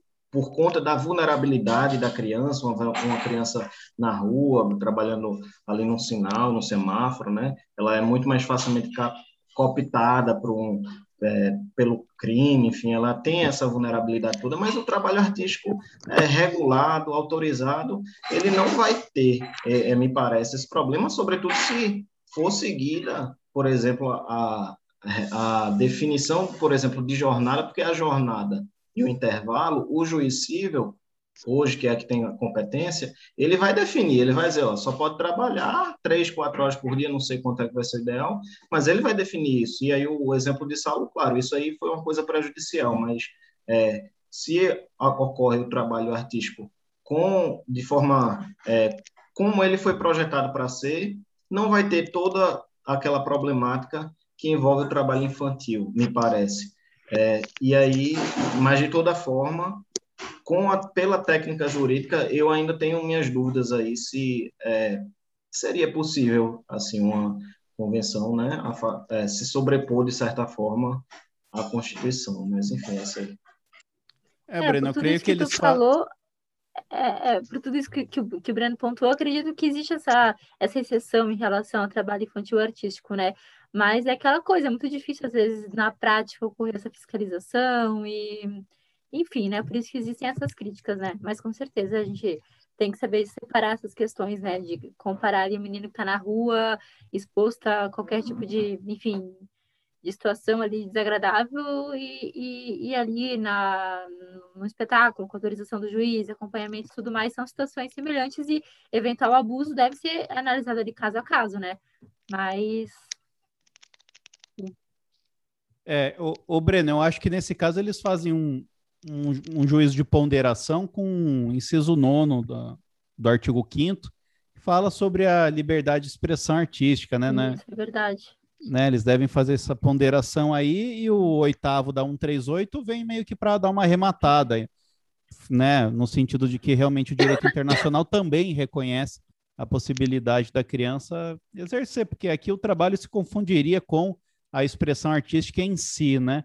Problemas são as, as deturpações, vamos dizer assim, disso, né? E é aí que começa o problema. E é o que você disse, se acontecesse tudo que está lá no Alvará, estaria bom, né? E as, e, mas veja bem, nem todas as crianças aqui me foi ensinado hoje que vão manifestar a expressão artística, né? Pelo menos as pequenininhas. Ah, ótimo, ótimo, é. Mas, é, enfim. Eu não é, sei se, é tem, se tem estudo disso, como que é. Isso é só uma coisa que ficou na minha cabeça, que algum professor no ano passado, naquele nosso calvário, né? para a prova, é, entre tantas aulas que a gente viu, nem sei da onde que veio essa frase aí, mas eu sei que eu vi, eu ouvi em algum lugar, dando conta disso. Eu achei muito interessante. Falei, é, tem, tem sentido, né? Apesar de um filme ou outro, a gente olhar uma criança e falar, nossa, que atorzinho bom, né? Conseguiu sim. desempenhar, mas a verdade é que a maioria das vezes que a gente vê uma criança atuando, a gente percebe que ela não está atuando, ela está só sendo ela, né? Então, realmente, uhum. Breno, onde está a liberdade de expressão artística nesse caso? Ela não tem mesmo. Só está trabalhando. Hum, uhum. Sei lá. Ou é uma liberdade objetiva, só pelo fato de estar no filme já é. É.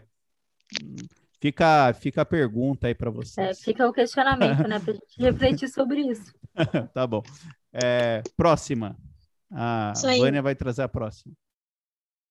Eu. Então, a próxima é em relação ao PIS, né? a súmula 300 da, do TST e é o seguro-desemprego. Jay? Sim. Pode falar. Só um minuto. Pera aí, gente, só um minutinho. É isso aí, agora é exatamente oito e pouco. Você que nos acompanha, aproveite para ouvir agora um pouquinho da minha voz. A Vânia já está entrando, viu? Fiquem tranquilos. Ah, apareci, voltei. Eu e tecnologia não combina muito. Bom, é, em relação à súmula 300 do TST, ela trata sobre o PIS. Ela diz o seguinte, né, que compete à Justiça do Trabalho processar e julgar as ações ajuizadas por empregados em face de empregadores relativa ao cadastramento no PIS. E essa súmula, ela teve origem é, no artigo 10 da Lei Complementar 7 de 70, que ela é, trazia justamente o seguinte, que as obrigações das empresas são de caráter exclusivamente fiscal, não gerando direitos trabalhistas, nem incidência de qualquer contribuição previdenciária em relação a qualquer prestação devida, por lei ou sentença judicial ao empregado. É, com relação a essa lei, essa lei complementar 7 de 1970, é, esse artigo 10, quando ele fala que as obrigações das empresas elas são, é, têm natureza exclusivamente fiscal, ele acabou criando uma divergência de interpretação, é, e com isso, o PIS ele passou a ser considerado um benefício fiscal, e alguns julgados da Justiça do Trabalho passaram a reconhecer a incompetência da, da Justiça do Trabalho para tratar do PIS. Só que aí, é, a Suprema Corte decidiu, num conflito de competência, e reconheceu a competência da Justiça do Trabalho quando a demanda envolver empregado e empregador.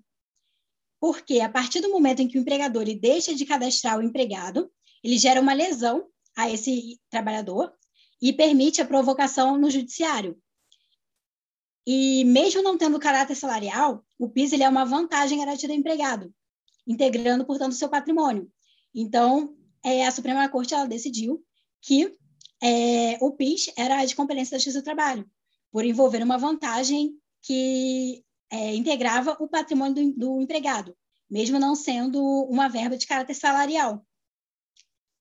É, em relação à súmula 389, agora falando do seguro-desemprego, essa súmula versa sobre é, a expedição das guias de seguro-desemprego, bem como o pagamento de indenização de seguro-desemprego.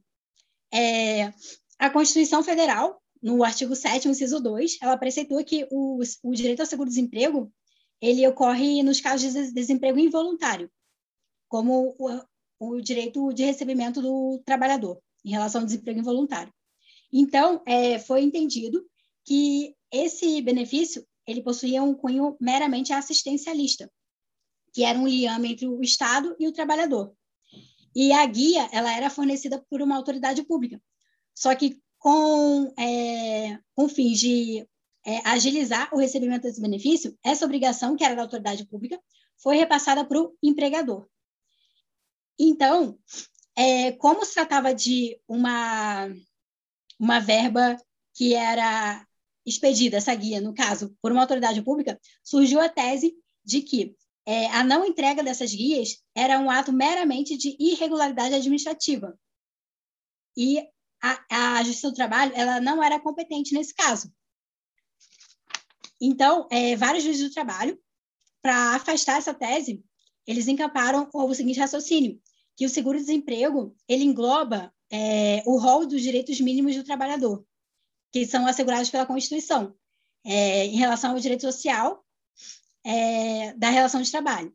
Então, o seguro-desemprego ele integra o patrimônio social do trabalhador. Então, por conta disso, ele seria um direito social decorrente da relação de trabalho, sendo, portanto, competência da Justiça do Trabalho. E aí, é, a, essa questão, né, no caso da, do fornecimento das guias, seguro-desemprego, passou a ser de competência da Justiça do Trabalho. E em relação ao, ao inciso 2 dessa súmula, 389 do TST, é, diz o seguinte, né, que o não fornecimento pelo empregador da guia para o recebimento do seguro dá origem ao direito à indenização. E surgiu uma divergência em relação a esse inciso, porque, é, num primeiro momento, o TST entendeu que essa conversão da obrigação de fazer do empregador em perdas e danos, ela não podia ser admitida, porque não tinha uma previsão legal autorizando isso. Mas, no segundo momento, o TST ele acabou é, é, concluindo que se tratava de uma forma secundária de indenização. Caso o empregador não cumprisse a obrigação, aí sim ele seria responsável pelo pagamento de uma indenização ao trabalhador. Ficou sendo considerado como uma obrigação secundária. E aí, né, só que por fim, o TST acabou adotando a posição mais radical, que é a que está é, tá presente nessa súmula 389, que permite a indenização direta é, da indenização ao empregador, caso as guias não sejam fornecidas de seguro-desemprego, porque conclui-se que o prejuízo ao empregado, ao empregado ele é presumível por se tratar de uma verba alimentar. Então, é, esse direito à indenização ele já decorre diretamente do não fornecimento por tratar de uma parcela de caráter alimentar do empregador, do empregado. Basicamente, essas considerações em relação a essas duas súmulas, a 300 e a 389. Então, isso encampa o entendimento que tanto o PIS como é, a, o fornecimento das guias, bem como a indenização, são de competência da Justiça do Trabalho. Maravilha. Breno. É, só uma complementação aí, porque eu acho que o TST realmente adotou a melhor posição em relação à indenização do, da questão do fornecimento da guia do seguro-desemprego, porque eu acho, para mim isso é tão claro, tão óbvio, é, porque, afinal de contas, é, temos um contrato de trabalho que não deixa de ser um contrato que tem suas origens, no, origens nos direitos a, das obrigações. E eu até acho que é, falta um pouco é, aos operadores do direito do trabalho, digamos assim, se valer um pouco mais ali da, daquele, de todo aquele regramento do direito das obrigações. Então, se há uma obrigação de entregar as guias, e se isso disso resultam perdas e danos, aí é tão tranquilo para mim, pelo menos na minha cabeça, é, esse, essa responsabilização, né? E uma coisa aí já a mais, a título de curiosidade, é que eu não vi ainda na jurisprudência ou muito debate a esse respeito, mas após a reforma trabalhista, se a gente prestar atenção lá no artigo 477, parágrafo 6 a gente vai ver que é, a reforma trabalhista colocou lá que a entrega do, dos documentos que comprovem a comunicação da extinção do contrato, e aí se incluem a guia para recebimento é, do FGTS, do saco do FGTS e do seguro-desemprego, né, bem como o pagamento também dos, das verbas decisórias, devem ser feitas no prazo de 10 dias. Mas veja, a reforma trabalhista incluiu aí o dever dessa entrega desses documentos.